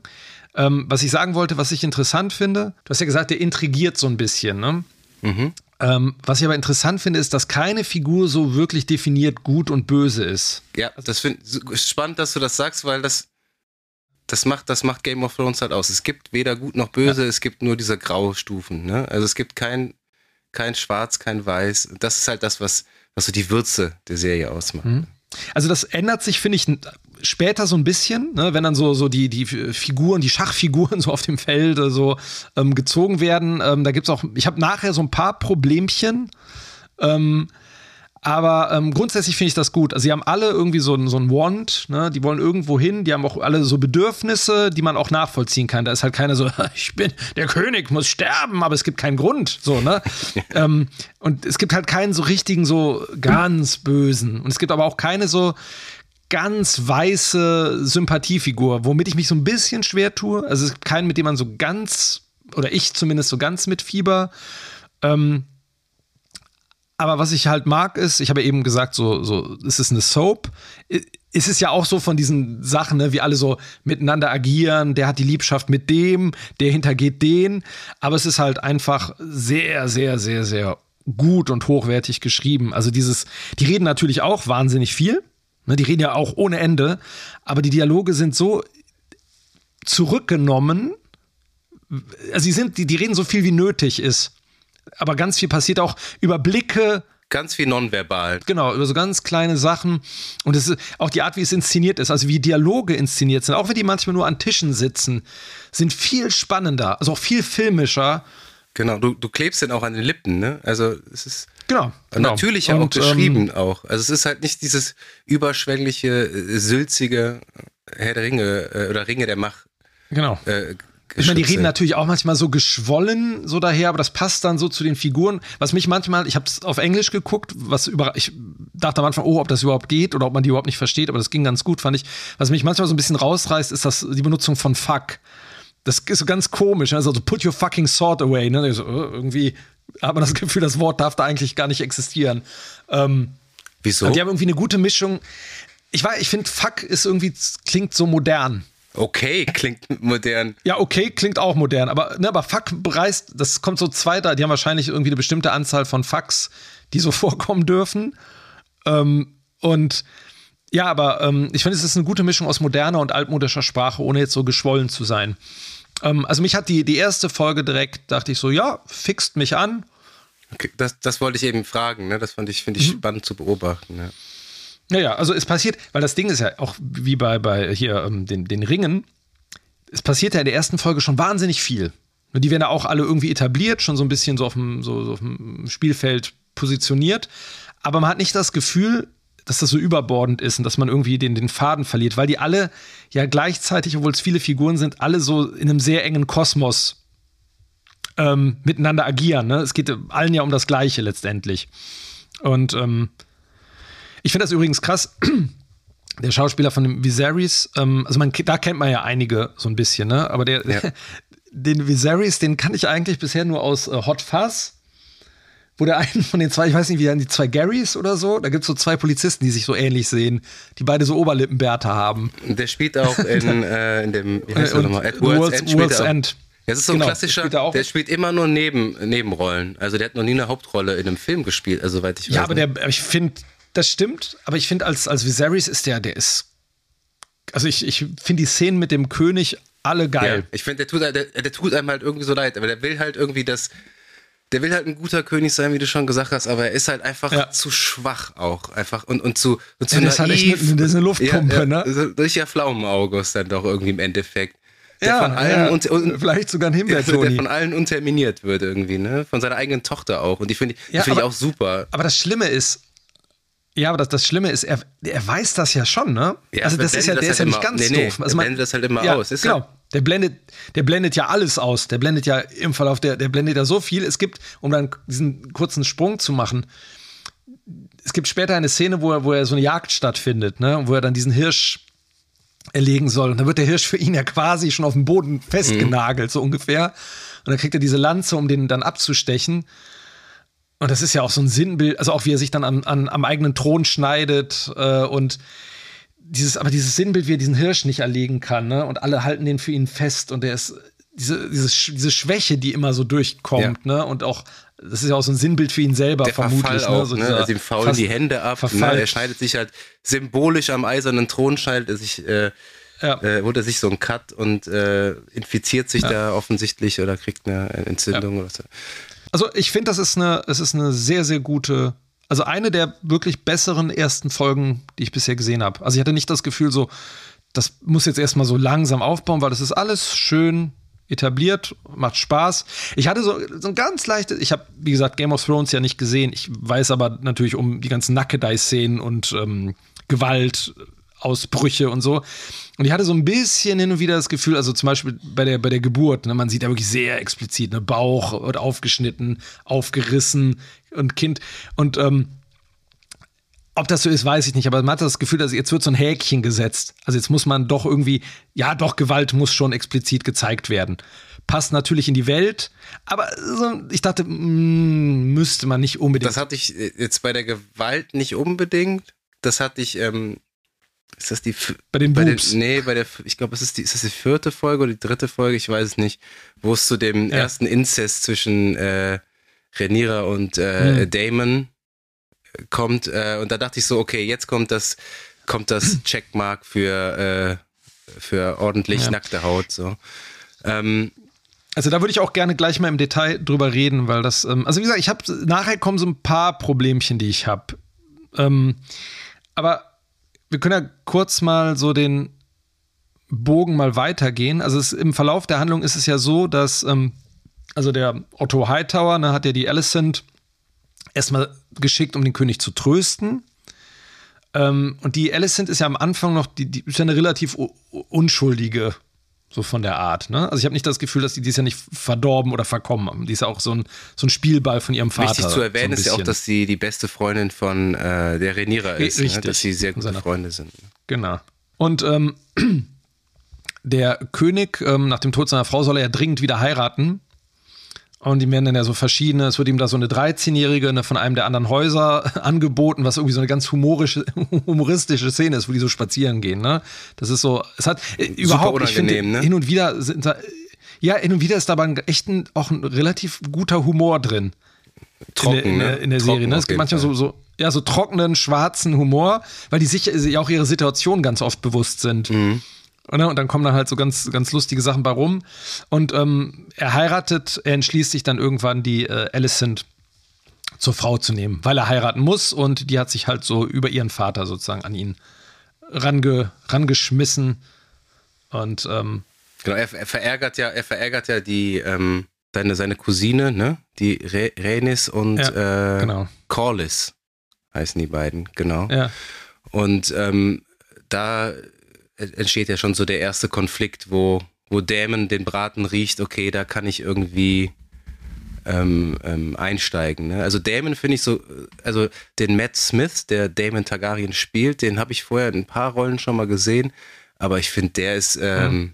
so der Scene-Stealer der Serie. Siehst du das auch so? Dass der wirklich so jede Szene an sich, ich finde den, ich den großartig. Ja, ich finde den, ich tue mich mit der Figur so ein bisschen schwer. Also genau wie der König auch, weil man nie so genau, der ist ja total undurchschaubar. Ne, der ist ja auch so ein wie man später merkt, der ist ja auch so ein, so ein merkwürdiger Soziopath. Ne? Also man ist es nie so ganz klar, hat er überhaupt Gefühle für irgendwas so richtig? Er hat Gefühle für seine Cousine. Äh, für seine Nichte. Nichte? Boah, aber kommt er echt durcheinander, Alexander. Ja, er ist, er ist ja ihr Onkel. Er ist ja der gute Onkel Damon. ähm, deswegen ist ja. seine Nichte. Ähm, also der hat ja auch ein, also Damon hat ja irgendwie auch komplexe. Ne? Man weiß nicht genau, will er auf den Thron, will er nicht. Er will sich vor seinem Bruder beweisen. Mhm. Dann haut er wieder ab. Dann ähm, taucht er plötzlich wieder auf. Scheint irgendwie geläutert. Ähm, wird er, aber auch der, ich meine, der König, der gibt ihm ja 300 Chancen, ne? Ja. der sagt immer so, nee, er wird verbannt, dann wird er wiedergeholt, weil Blut ja doch dicker ist als Wasser und so weiter, ne? Und das ist halt, ja, ich finde den, der ist total interessant, aber der ist als Figur so super undurchsichtig und ich bin manchmal auch nicht ganz sicher gewesen, was der jetzt eigentlich, was will der jetzt eigentlich? Das weiß er halt selber nicht so richtig. Fun Fact, äh, die Spieler von Man City, ähm, nennen den Erling Haaland nur noch Damon Targaryen, habe ich mal gelesen, weil der so ähnlich sieht. so aussieht. Ja. ja der, also ich finde, der, der Erling Haaland könnte auch einen guten Targaryen abgeben, oder? Das stimmt. Ja. Der das wird stimmt. dann immer schön scoren da. Der scoret die Ladies. Es gibt übrigens ähm, mit den Corliss, ähm, mit dem Haus gibt es ja sowieso dann aber noch zusätzlichen Beef, weil es gibt ja dann diesen Crab, ähm, wie heißt der, Crab-Feeder. Den Krabbenspeiser.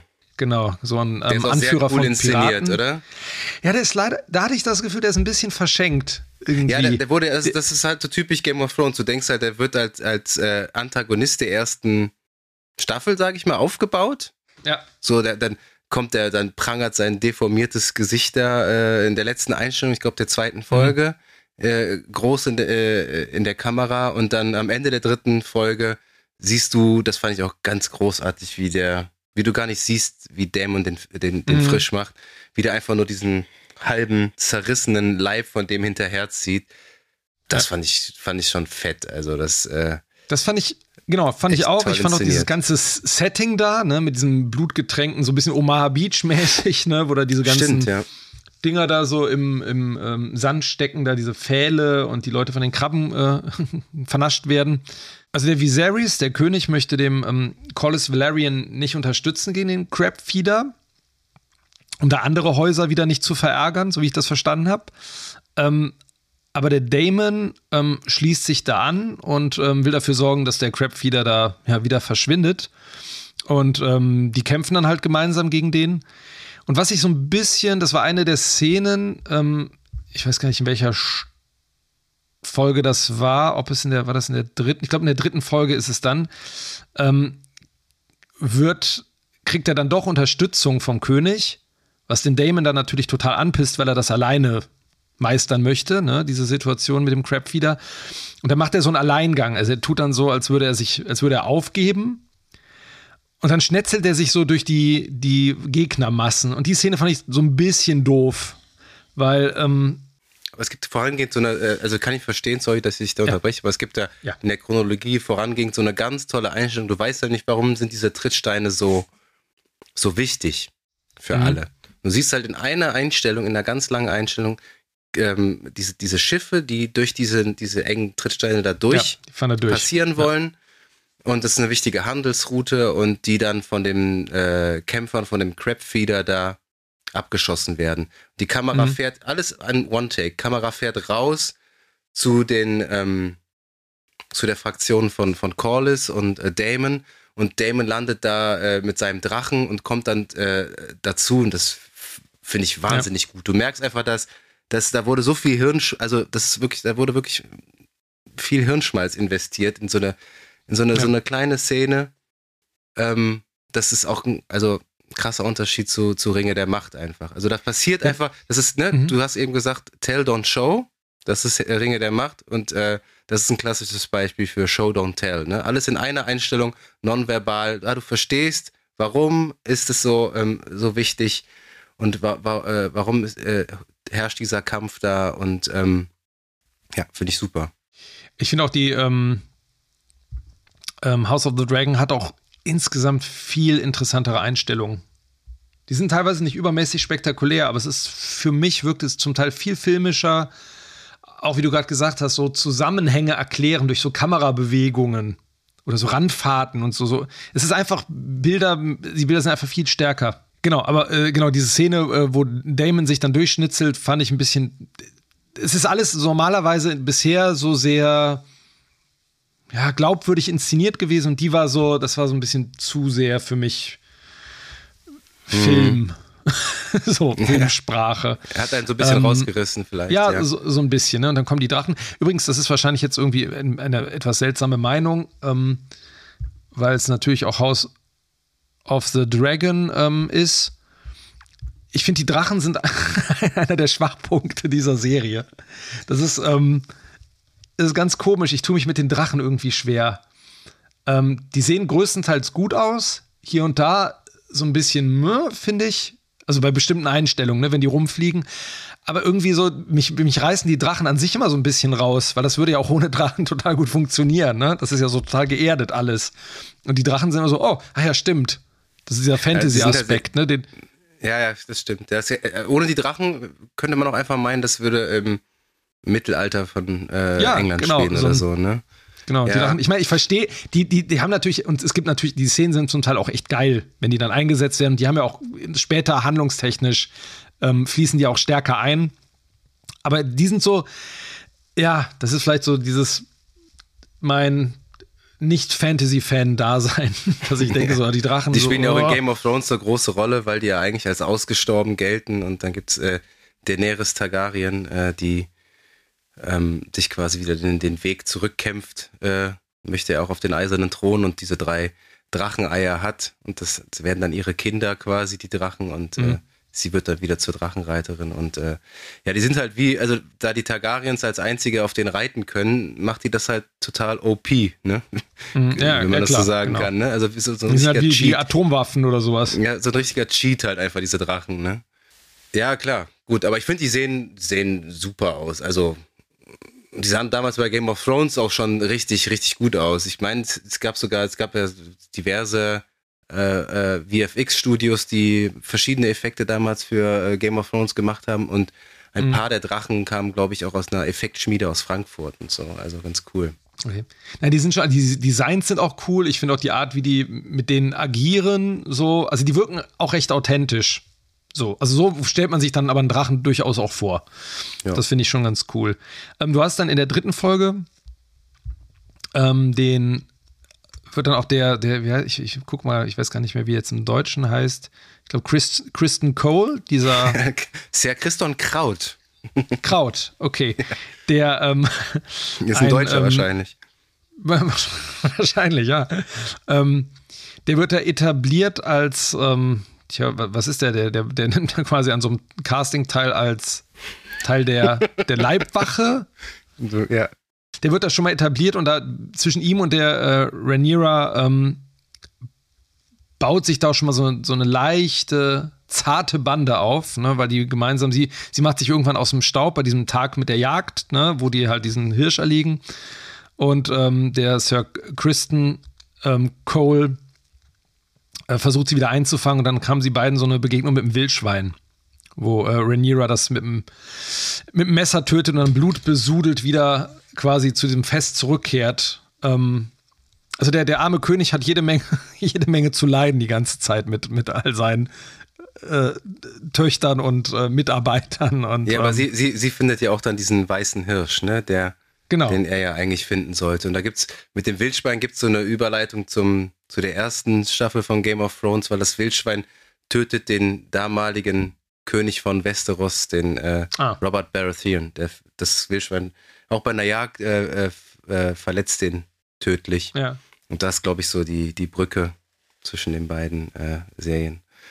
Ist ja. aber nur so ein kleiner Fun Fact. Aber ich finde zum Beispiel, ne, die, das wird ja auch so eine, so eine äh, Liebesgeschichte draus aus den beiden etabliert. Und das ist zum Beispiel deutlich besser inszeniert äh, als bei jetzt bei äh, Ringe der Macht zwischen Arondir und Bronwyn fand ich zum Beispiel. Mhm. Also das, das kaufe ich ab und das, also da, ich weiß nicht, ich habe das, fand ich nicht schlecht. Vor allem, ich dachte so, ey, was ist das denn hier? Der sieht aus wie Prinz Charming hier, der, der, mhm. der, der Krautjunge. Aber irgendwie fand ich, also, äh, den doch nicht schlecht, weil er ist so, der ist sehr integer, der, äh, der hat so seinen Kodex, nach dem er le äh, lebt und ja. so. Und ähm, das fand, der hat halt Charakterzüge, die so, äh, so Tugenden, wo, wo man sagen kann, ja, dem kann ich mich identifizieren. Das ist ein feiner Kerl, so, ne? Aber, und das ist ja wieder das Interessante, dachte ich auch, ne? Man denkt so, oh, das ist vielleicht, jetzt kommt so ein, so ein Sympathieträger, ne? So ins, ins Spiel. Und der wird ja irgendwie ähm, später auch zu ähm, hier zur Arschgeige. so, ja, ne? Genau. Begründet ja. irgendwie für ihn selber, aber ähm, die sind alle, die kriegen halt alle eine Schattierung. das ist echt, genau. Äh, das ist äh, das, worum es geht. Ne? Das, das, macht ja einen guten Charakter aus, dass er nicht, dass der mehrere Layer halt hat. Ne? Und das genau, genau. Und dann ähm, kommen wir zur vierten Folge, die sehr, sehr viele neue Plotpoints hat. Und auch viele Bubis und viele nackte Ärsche. Ja, die geht relativ humorig los, ne? weil Rhaenyra ähm, wird gezwungen zu heiraten und hat dann so ein, so ein merkwürdiges, so, so ein Aufgebot an Heiratskandidaten, ne? die alle so irgendwas Merkwürdiges haben. Da ist ja so ein Bubi bei, ne? der dann irgendwie der, die ganze Zeit von dem anderen, anderen immer gedisst wird. Ne? Genau, da wird von einem anderen Haus gedisst die ganze Zeit und schlachtet den dann ab, natürlich. Ähm, und dann und da habe ich mich dann gefragt, dann kommt es halt zu dieser Szene, wo ähm, Damon, der mal wieder da ist, ähm, nimmt die Rhaenyra, die ja seine Nichte ist, äh, mit in die Stadt, ne, sie als Tarnung, äh, sie in Tarnung als, als Junge oder als junger Mann. Und dann gehen die gemeinsam in so ein Bordell und ähm, küssen sich und es kommt fast zum Äußersten. Und äh, Damon entschließt sich dann aber doch kurz vor knapp, ähm, ja, dass es nicht zum Sex kommt. Und da habe ich mich gefragt, also ich war, die äh, Rhaenyra hat ja irgendwie ein gutes Verhältnis zu ihm, schaut so ein bisschen zu ihm auf, aber das hat mich so kalt erwischt irgendwie. Weil ich hatte die ganze Zeit nicht das Gefühl, dass sich das da anbahnt. Hast du das ja, so gesehen?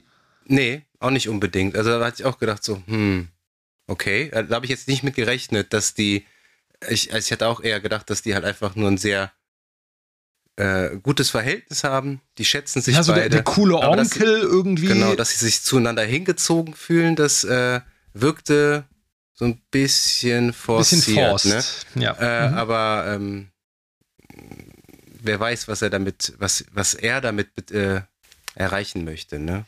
Aber das, genau, da kommt es ja dann zum klassischen ja. Coitus interruptus und dann möchte sich, ja. dann nimmt sich Renierer die arme kleine Prinzessin, was sie, was sie will und schnappt sich ja. Sir Christian Kraut in ihr Bett.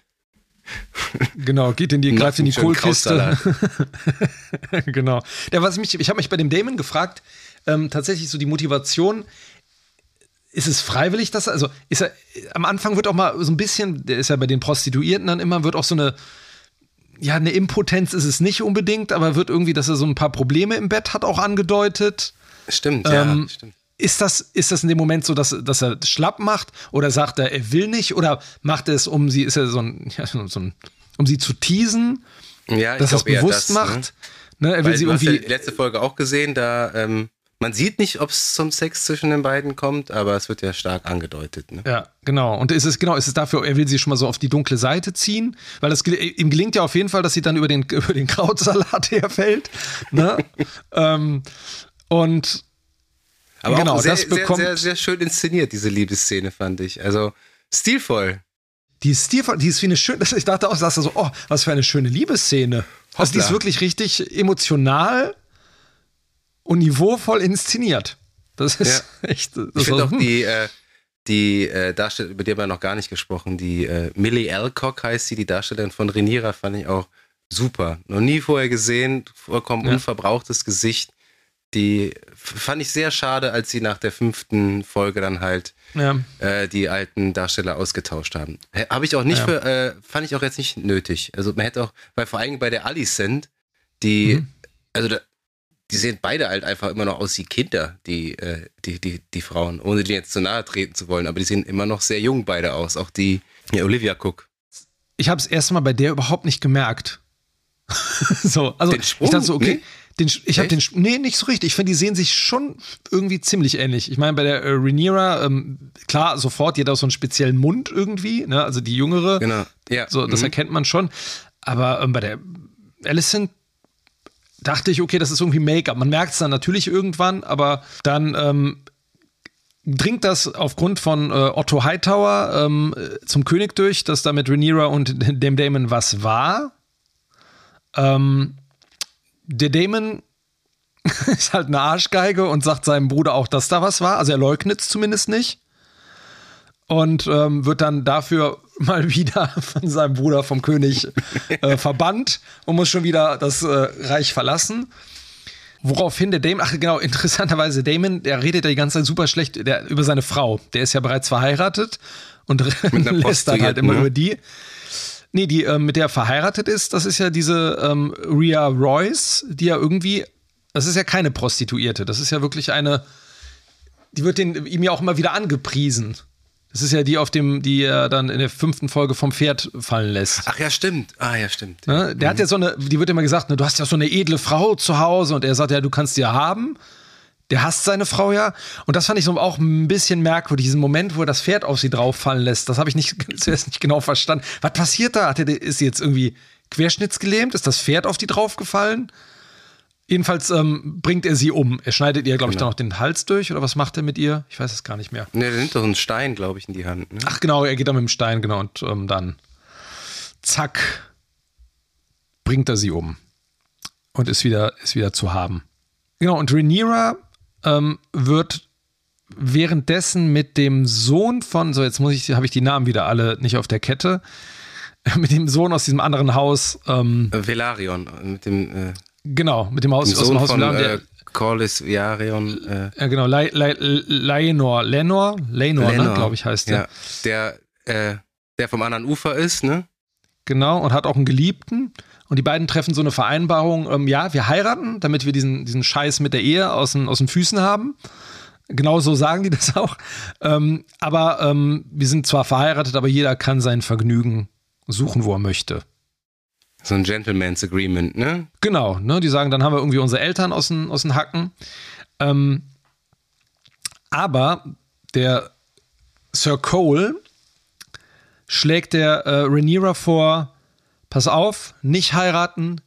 Ähm, wir hatten Sex miteinander, dadurch habe ich meinen Eid ähm, gebrochen. Ne, Der darf nämlich, äh, der muss, glaube ich, eigentlich keusch leben. Äh, und er bietet ihr an, mit ihm wegzugehen. So, und da wäre jetzt meine Frage. Sie sagt ja, nein, ich ziehe das jetzt mit der Ehe durch. Ne, mit der Heirat. Das hat mich so ein bisschen überrascht. Also ich hätte jetzt nicht gedacht, dass sie mit ihm mitgeht, aber sie geht ja doch mit so einem halbwegs positiven Blick in diesen, diese Eheschließung. Ich denke, sie hat sich auch so ein bisschen ihrem Schicksal ergeben, auch einfach. Äh, Ja, irgendwie ja, ne? Aber es gab keinen. Ne? Ja, weil ich dachte, gibt es irgendeinen speziellen Grund, warum so dieser Wechsel? Aber die, man muss auch äh, beachten, die ist, soll ja immer noch ein Kind da sein. Die ist ja auch immer noch Ja. irgendwie naiv. Ich Ja. glaube, das ist so ihr erster Lover und die kann vielleicht nicht so ganz einordnen, dass er starke Gefühle für sie hat und äh, bereit ist, Mhm. äh, alles dafür stehen und liegen zu lassen, um mit dir abzuhauen, ne, glaube ich. Ja. Ja, wahrscheinlich. Und dann gibt's ja diesen krassen Turning Point für den, für den Krautsalat, ne? Ja, und ich habe, das war die erste Folge, wo ich mal dachte so, oh, das ist von der vom Drehbuch so ein bisschen, wie soll ich sagen, ein bisschen platt geschrieben, weil dann gibt es ja diese Szene, wo die ähm, Alicent den Herrn Kraut zu sich ruft, weil der auch mitbekommen haben soll, ähm, dass da was zwischen Damon und ähm, Rhaenyra's, äh, ähm, gelaufen ist. Und sie redet dann so ganz lang so um den heißen Brei rum. Sie sagt dann so, ja, ähm, es ist etwas passiert, äh, etwas passiert, moralische Verfehlung und so weiter, aber nennt den Damon nicht. Und der Krautmann denkt dann, ähm, sie redet über ihn. Ne? Und, und gibt dann zu, ja, ich hatte was mit ihr und beichtet alles. Und das war so ein, das war irgendwie so ein Plot-Device. Also da hatte ich das Gefühl so, das ist jetzt nicht so richtig schlau geschrieben. Also, dass er das zugibt, weil sie so lange um den heißen Brei rumredet. Ja, er gibt Das es war zu, so um halt ja auch die Handlung so ein bisschen weiter vorzuführen. Ja, genau, das ne? ist so, okay, jetzt sagt er das, damit, genau. Damit es weitergehen kann. Weil das, das, das ist so rausgestochen, weil alles andere wirklich sehr schön ineinander greift, finde ich immer. Das ist alles total organisch. Keiner sagt irgendwas, verplappert sich, weswegen die Handlung weitergeht. Aber in dem mhm. Fall war das wirklich so, sie zögert das so lange heraus, bis er durch Zufall sagt, okay, ich hatte was mit der.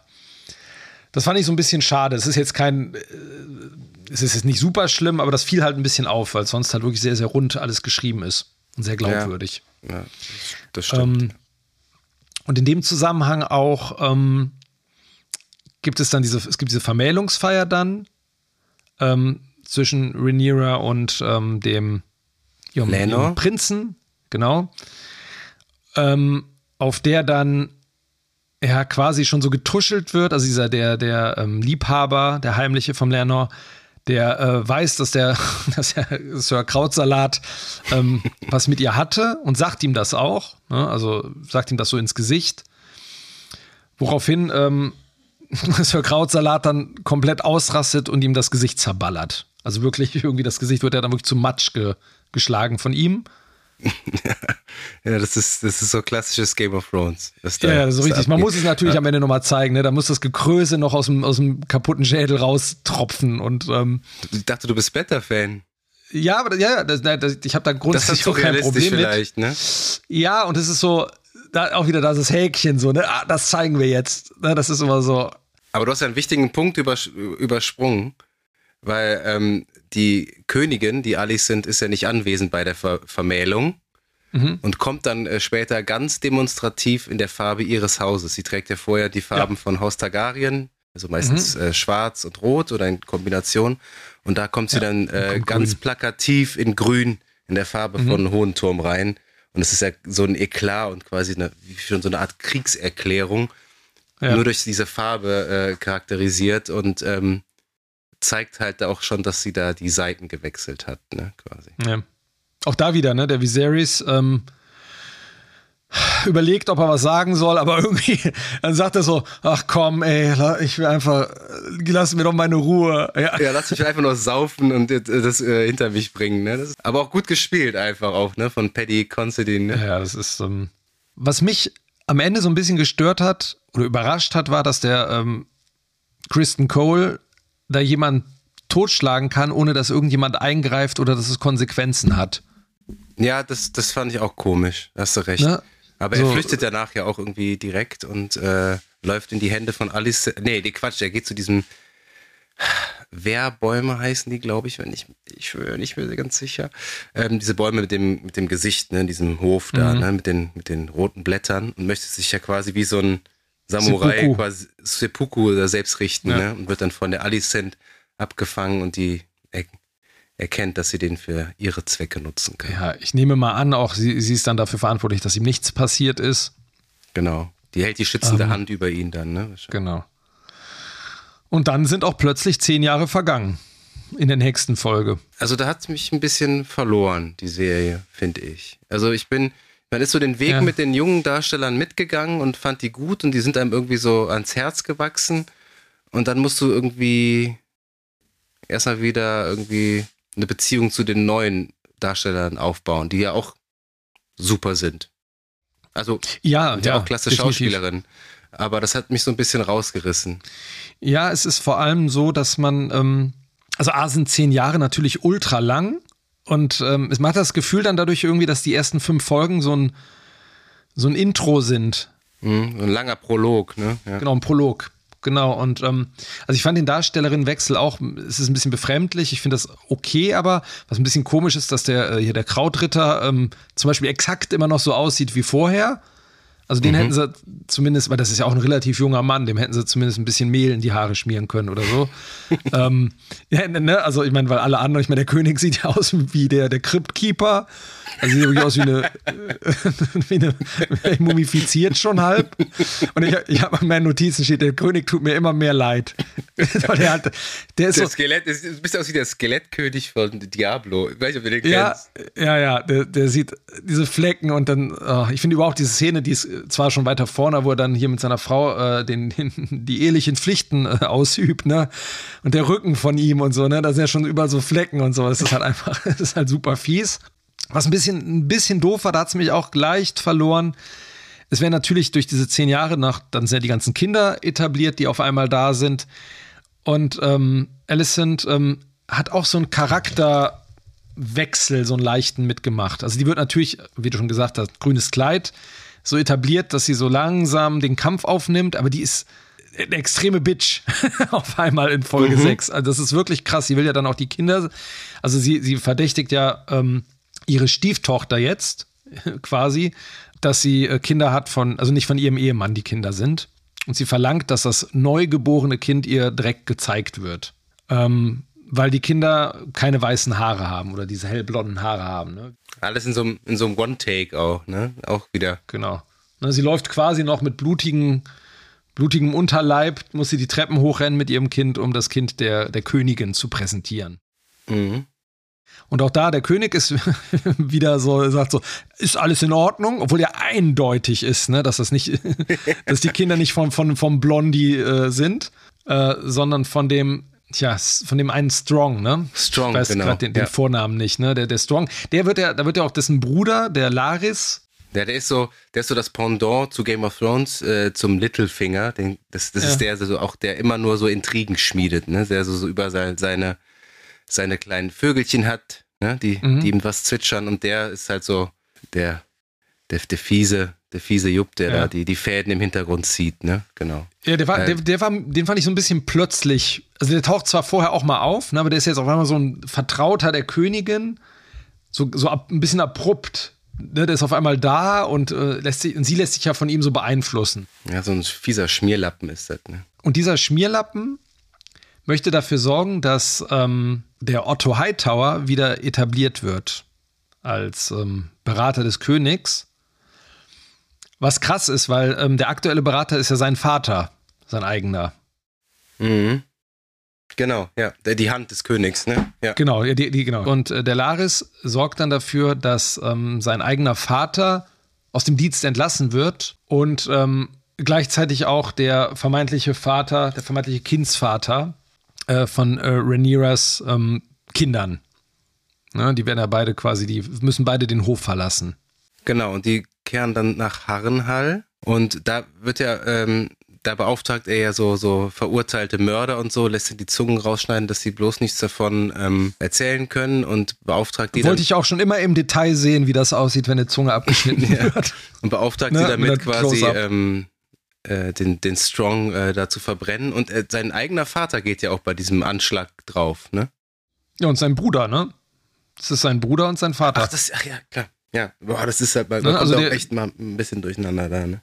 Das ist ein richtiger Sympathieträger. Ja. auf jeden Fall, der Laris. Ja, auf jeden Fall. Ne? Was zur Folge hat, dass dann der äh, Sir Otto Hightower wieder zur Hand auch wird dann, ne? Genau. Der kommt dann rein, sagt, I'm, I'm back, Bitches, und genau. setzt sich wieder hin. Ja, das passt auch. Ne? Der ist übrigens, aber den, den finde ich, dem gucke ich auch richtig Rice gerne zu. Ja, ist auch ein super ja, Darsteller. Ich, dem ne? gucke ich richtig gerne zu. Das ist total, weil der auch über Blicke so viel transportiert ja. die ganze Zeit. Dieses nuancierte Spiel, das ist halt, das ist halt, das ist äh, also wirklich komplett konträr zu Ringe der Macht. Ne? Mhm, total. Die Folge endet ja noch damit, dass äh, Damon und Lena Velarion, die sind ja mittlerweile verheiratet, ne, in, in Essos mhm. äh, äh, sich aufhalten und ähm, die haben ja auch nur Töchter, genau. Und die sollen mhm. einen Sohn bekommen. Und es ist ähnlich wie in der ersten Folge. Der Sohn möchte nicht kommen auf natürlichem Weg und es muss auch eine Art Kaiserschnitt gemacht werden. Und äh, die stolze Lena Velarion entscheidet sich dagegen und lässt sich von ihrem eigenen Drachen, dem größten Drachen den es noch gibt, Vaga heißt er, glaube ich, selbst richten. Ne, die sagt ihm ja dann ja. Drakaris und das heißt ja, dass sie so Feuer speien auf Befehl quasi. Und der Drache weigert sich ja erst auch so ein bisschen und äh, ja. dann gibt er klein bei äh, seinem Frauchen und äh, röstet mhm. die da. Und Dämon muss das alles mit ansehen, wie seine dritte Frau mittlerweile, glaube ich schon, das äh, ja, hops geht. Ja. Wobei auch da, ne, auch diese, diese Szene, wo er da ähm, der Geburt beiwohnt, ne, und so guckt, so richtig. Interessiert den, das interessiert emotional den auch. ist der nicht. Interessiert der steht da so, ja, nicht, ne? okay, der findet, wie sie sich verbrennen lässt, das findet er so ein bisschen schlimm. Ähm, der wirkt auf mich manchmal wie so ein verzogener Bonze. Der hat so alles, aber ist trotzdem unzufrieden damit. Ja, der, der ist halt ein totaler Narzisst auch. Also er ist halt Soziopath und Narzisst, der sich eigentlich nur um sich kümmert und andere halt so benutzt und so als so. Was, was interessant ist, ähm, ich habe gelesen, es gibt eine rausgeschnittene Szene, ich weiß nicht, ob es da oder in der nächsten Folge ist, wo er seine Töchter tröstet. Ja, habe ich auch mit gelesen. Tränen im hab Gesicht. Das, das hätte ihm auch noch mal so ein, so ein Layer gegeben. Schade, das ich auch ne? doof. Ne? Irgendwie- Wieso? So irgendwie Ja. so, so ein bisschen, ja. Ich meine, vielleicht wollten sie ihm, ihm gerade das nicht zugestehen. Aber dachte ich so, ach, so ein bisschen, weil das geht mir bei der Figur dann irgendwann geht das einem so ein bisschen auf den Sack. So, ne, weil das gar nichts. Das ist wie mit hier mit der Elbentante, die auch irgendwie, ne, wo halt niemals irgendwie, ich meine, vielleicht kommt das noch. Muss er mal, muss er ab und zu mal ein bisschen menscheln, oder? Ja, so ein bisschen. Es darf, es sollte ja, ein bisschen menscheln ähm, im Drachenland wäre. Menscheln im Drachenland, so heißt, glaube ich, die, die, die zehnte Die Folge. letzte, das Finale, ne, ist das. Menscheln Genau. im, im Drachenland äh, mit Krautsalat. Genau. Und damit haben wir dann die ähm, bisher letzte Folge, die siebte Folge erreicht, wo sich dann erstmal alle gemeinsam, auch das wieder so ein Trope von so Soaps, ne? Alle treffen sich auf einer, auf der Beerdigung Mhm. ähm, von der knusprig gebrannten Ex-Frau vom Damon. Und ähm, da werden dann die Söhne und Töchter der Häuser so richtig schön etabliert. Findest du nicht auch, dass der, der älteste Sohn von der äh, Alicent und dem Viserys, ich weiß nicht mehr, wie der, wie der heißt, aber einfach nur Ja. aussieht wie der Mike von Stranger Things, nur mit blonden Haaren?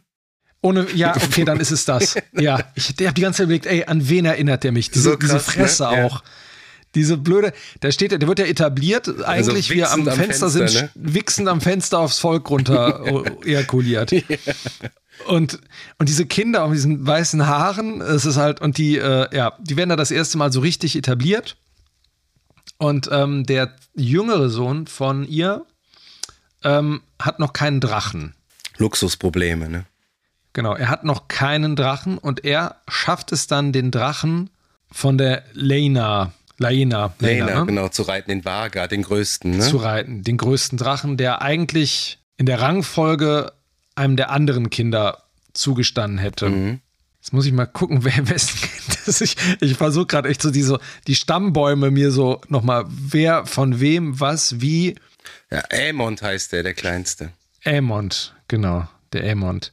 Also es kommt dann zum Streit zwischen Aemond und den Kindern von Rhaenyra, die alle braunhaarig sind und er bezeichnet die Kinder als Bastarde.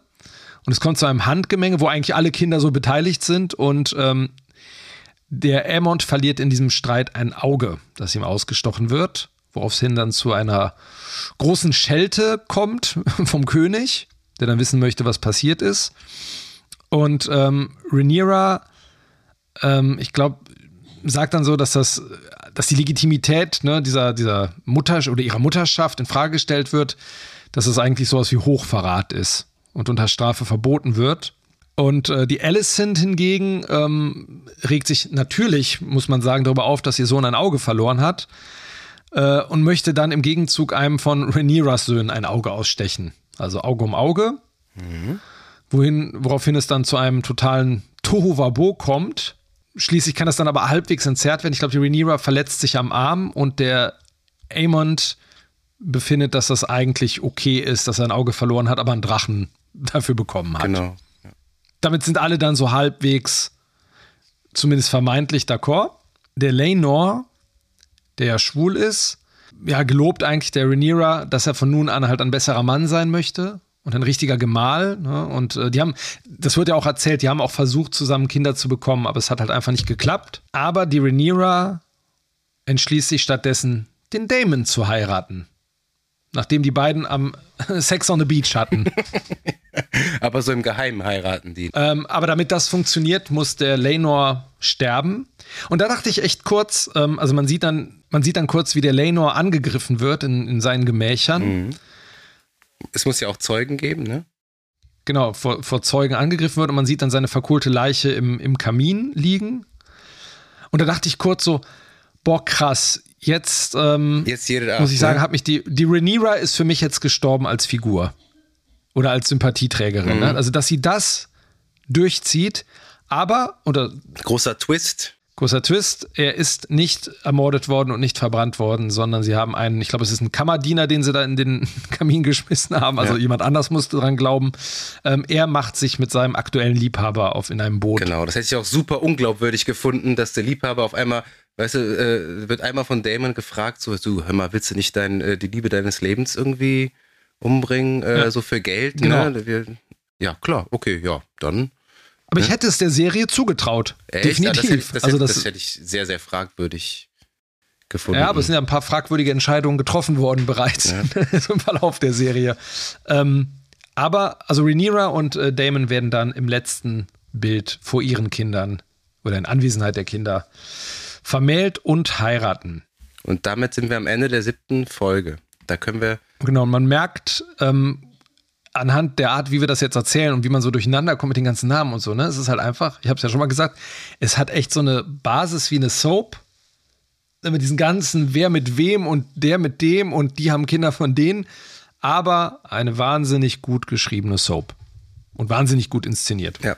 Aber anders nochmal als Game of Thrones, finde ich. Also Game of Thrones war trotzdem nochmal einen Ticken besser. Du hast äh, viel mehr Königshäuser und noch mehr Charaktere eigentlich. Ähm, ähm, und dass sich das alles jetzt nur auf das Haus Targaryen beschränkt, äh, wirkt es dann auch irgendwie auch ein bisschen limitiert.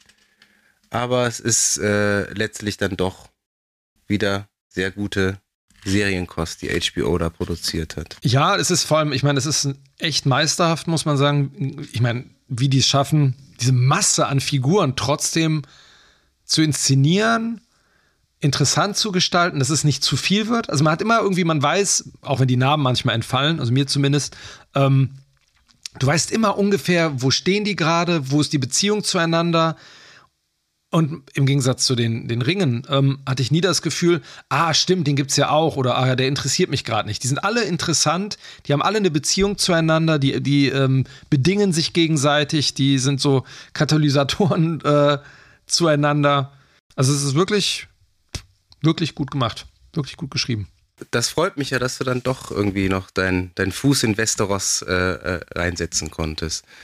Ja, ich habe ähm, auch gelesen, dass das dass es viele Leute gibt, die ähm, Game of Thrones nicht mochten, die damit, die das mehr mögen, also leichter reingekommen sind. Vielleicht war das irgendwie so Game of Thrones Light, Game of Thrones in Anführungszeichen Light, ja. dann ist. Ähm, ja, aber es, es, es, macht Spaß und ich habe im Gegensatz zu dem, den äh, Rings auch Interesse daran, wie geht's weiter, ähm, was passiert und ähm, wie du im Vorgespräch schon gesagt hast, mal ne, so angedeutet, wer sitzt am Ende äh, auf, dem auf, dem Thron? Genau. Ja, da haben wir. Sitzt überhaupt jemand auf dem Thron? Ah, ja, äh, Viserys, ne? Ich bin mal gespannt, wie der. Ich hoffe ja, dass er bis zum Schluss durchhält. der wird einfach irgendwann zum zehnten Mal umkippen und dann ist es endgültig Feierabend.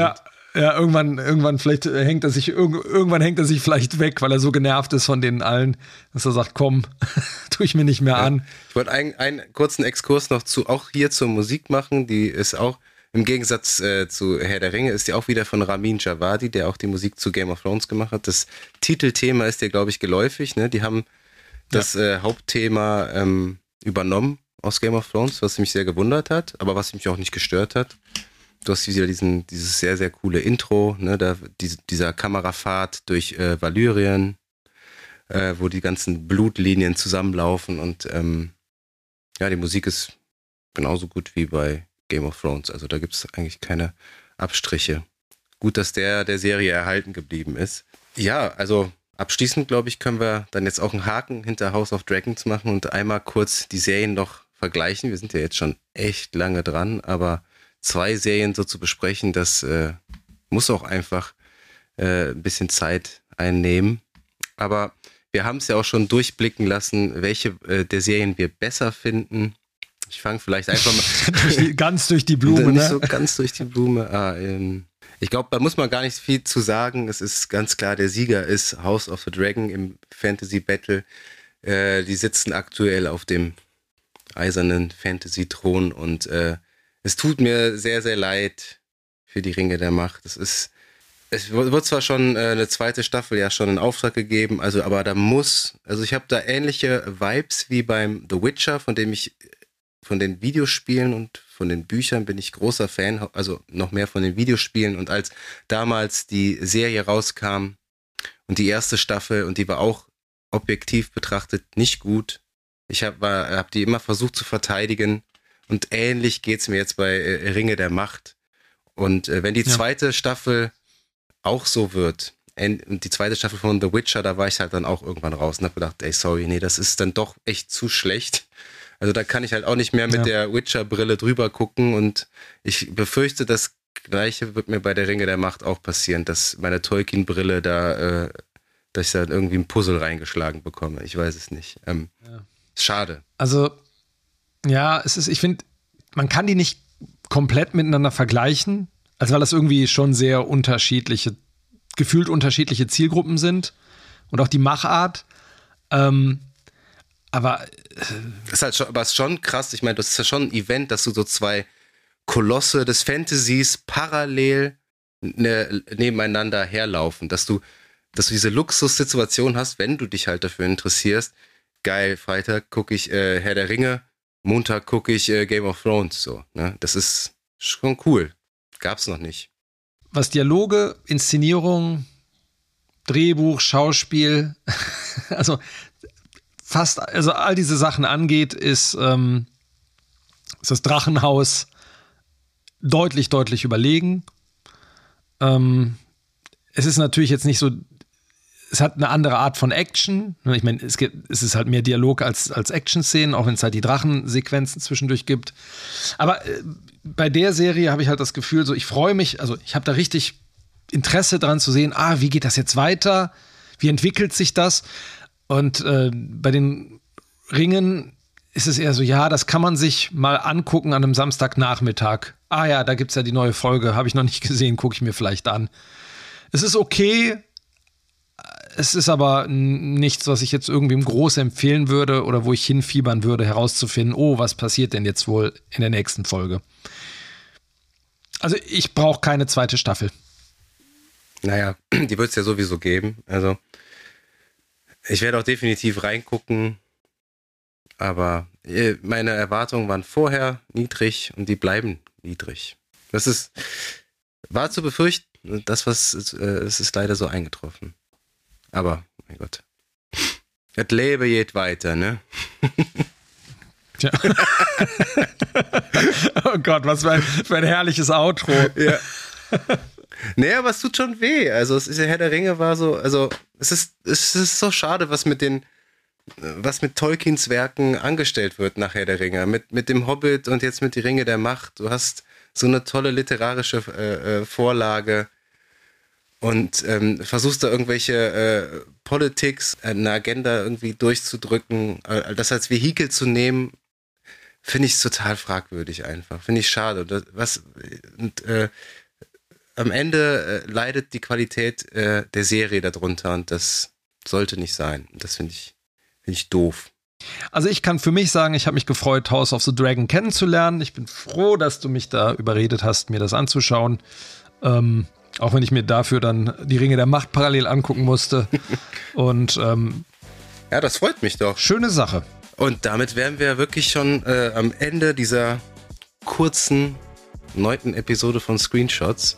Und ähm, was ihr nicht verfassen solltet, wäre die nächste Folge, denn wir haben letztens schon mal kurz angeteasert, dass 1992 auch ein sehr, sehr geiles Kinojahr war. Und äh, was uns da so gefallen hat, werdet ihr dann vielleicht demnächst erfahren. Was euch auch bestimmt gefallen wird, ist unsere Website www.screen-shots.de. Da könnt ihr euch alle alten Folgen noch einmal anhören, falls ihr es noch nicht getan haben solltet. Außerdem wäre es toll, wenn ihr uns ein Abo dalassen würdet auf Spotify oder Apple Podcasts, wo auch immer ihr hört. Außerdem gibt es bei uns auf Instagram immer regelmäßig die News zu den neuen Folgen. Da findet ihr uns unter screen-shots-podcast. In diesem Sinne, ihr werdet noch von uns hören.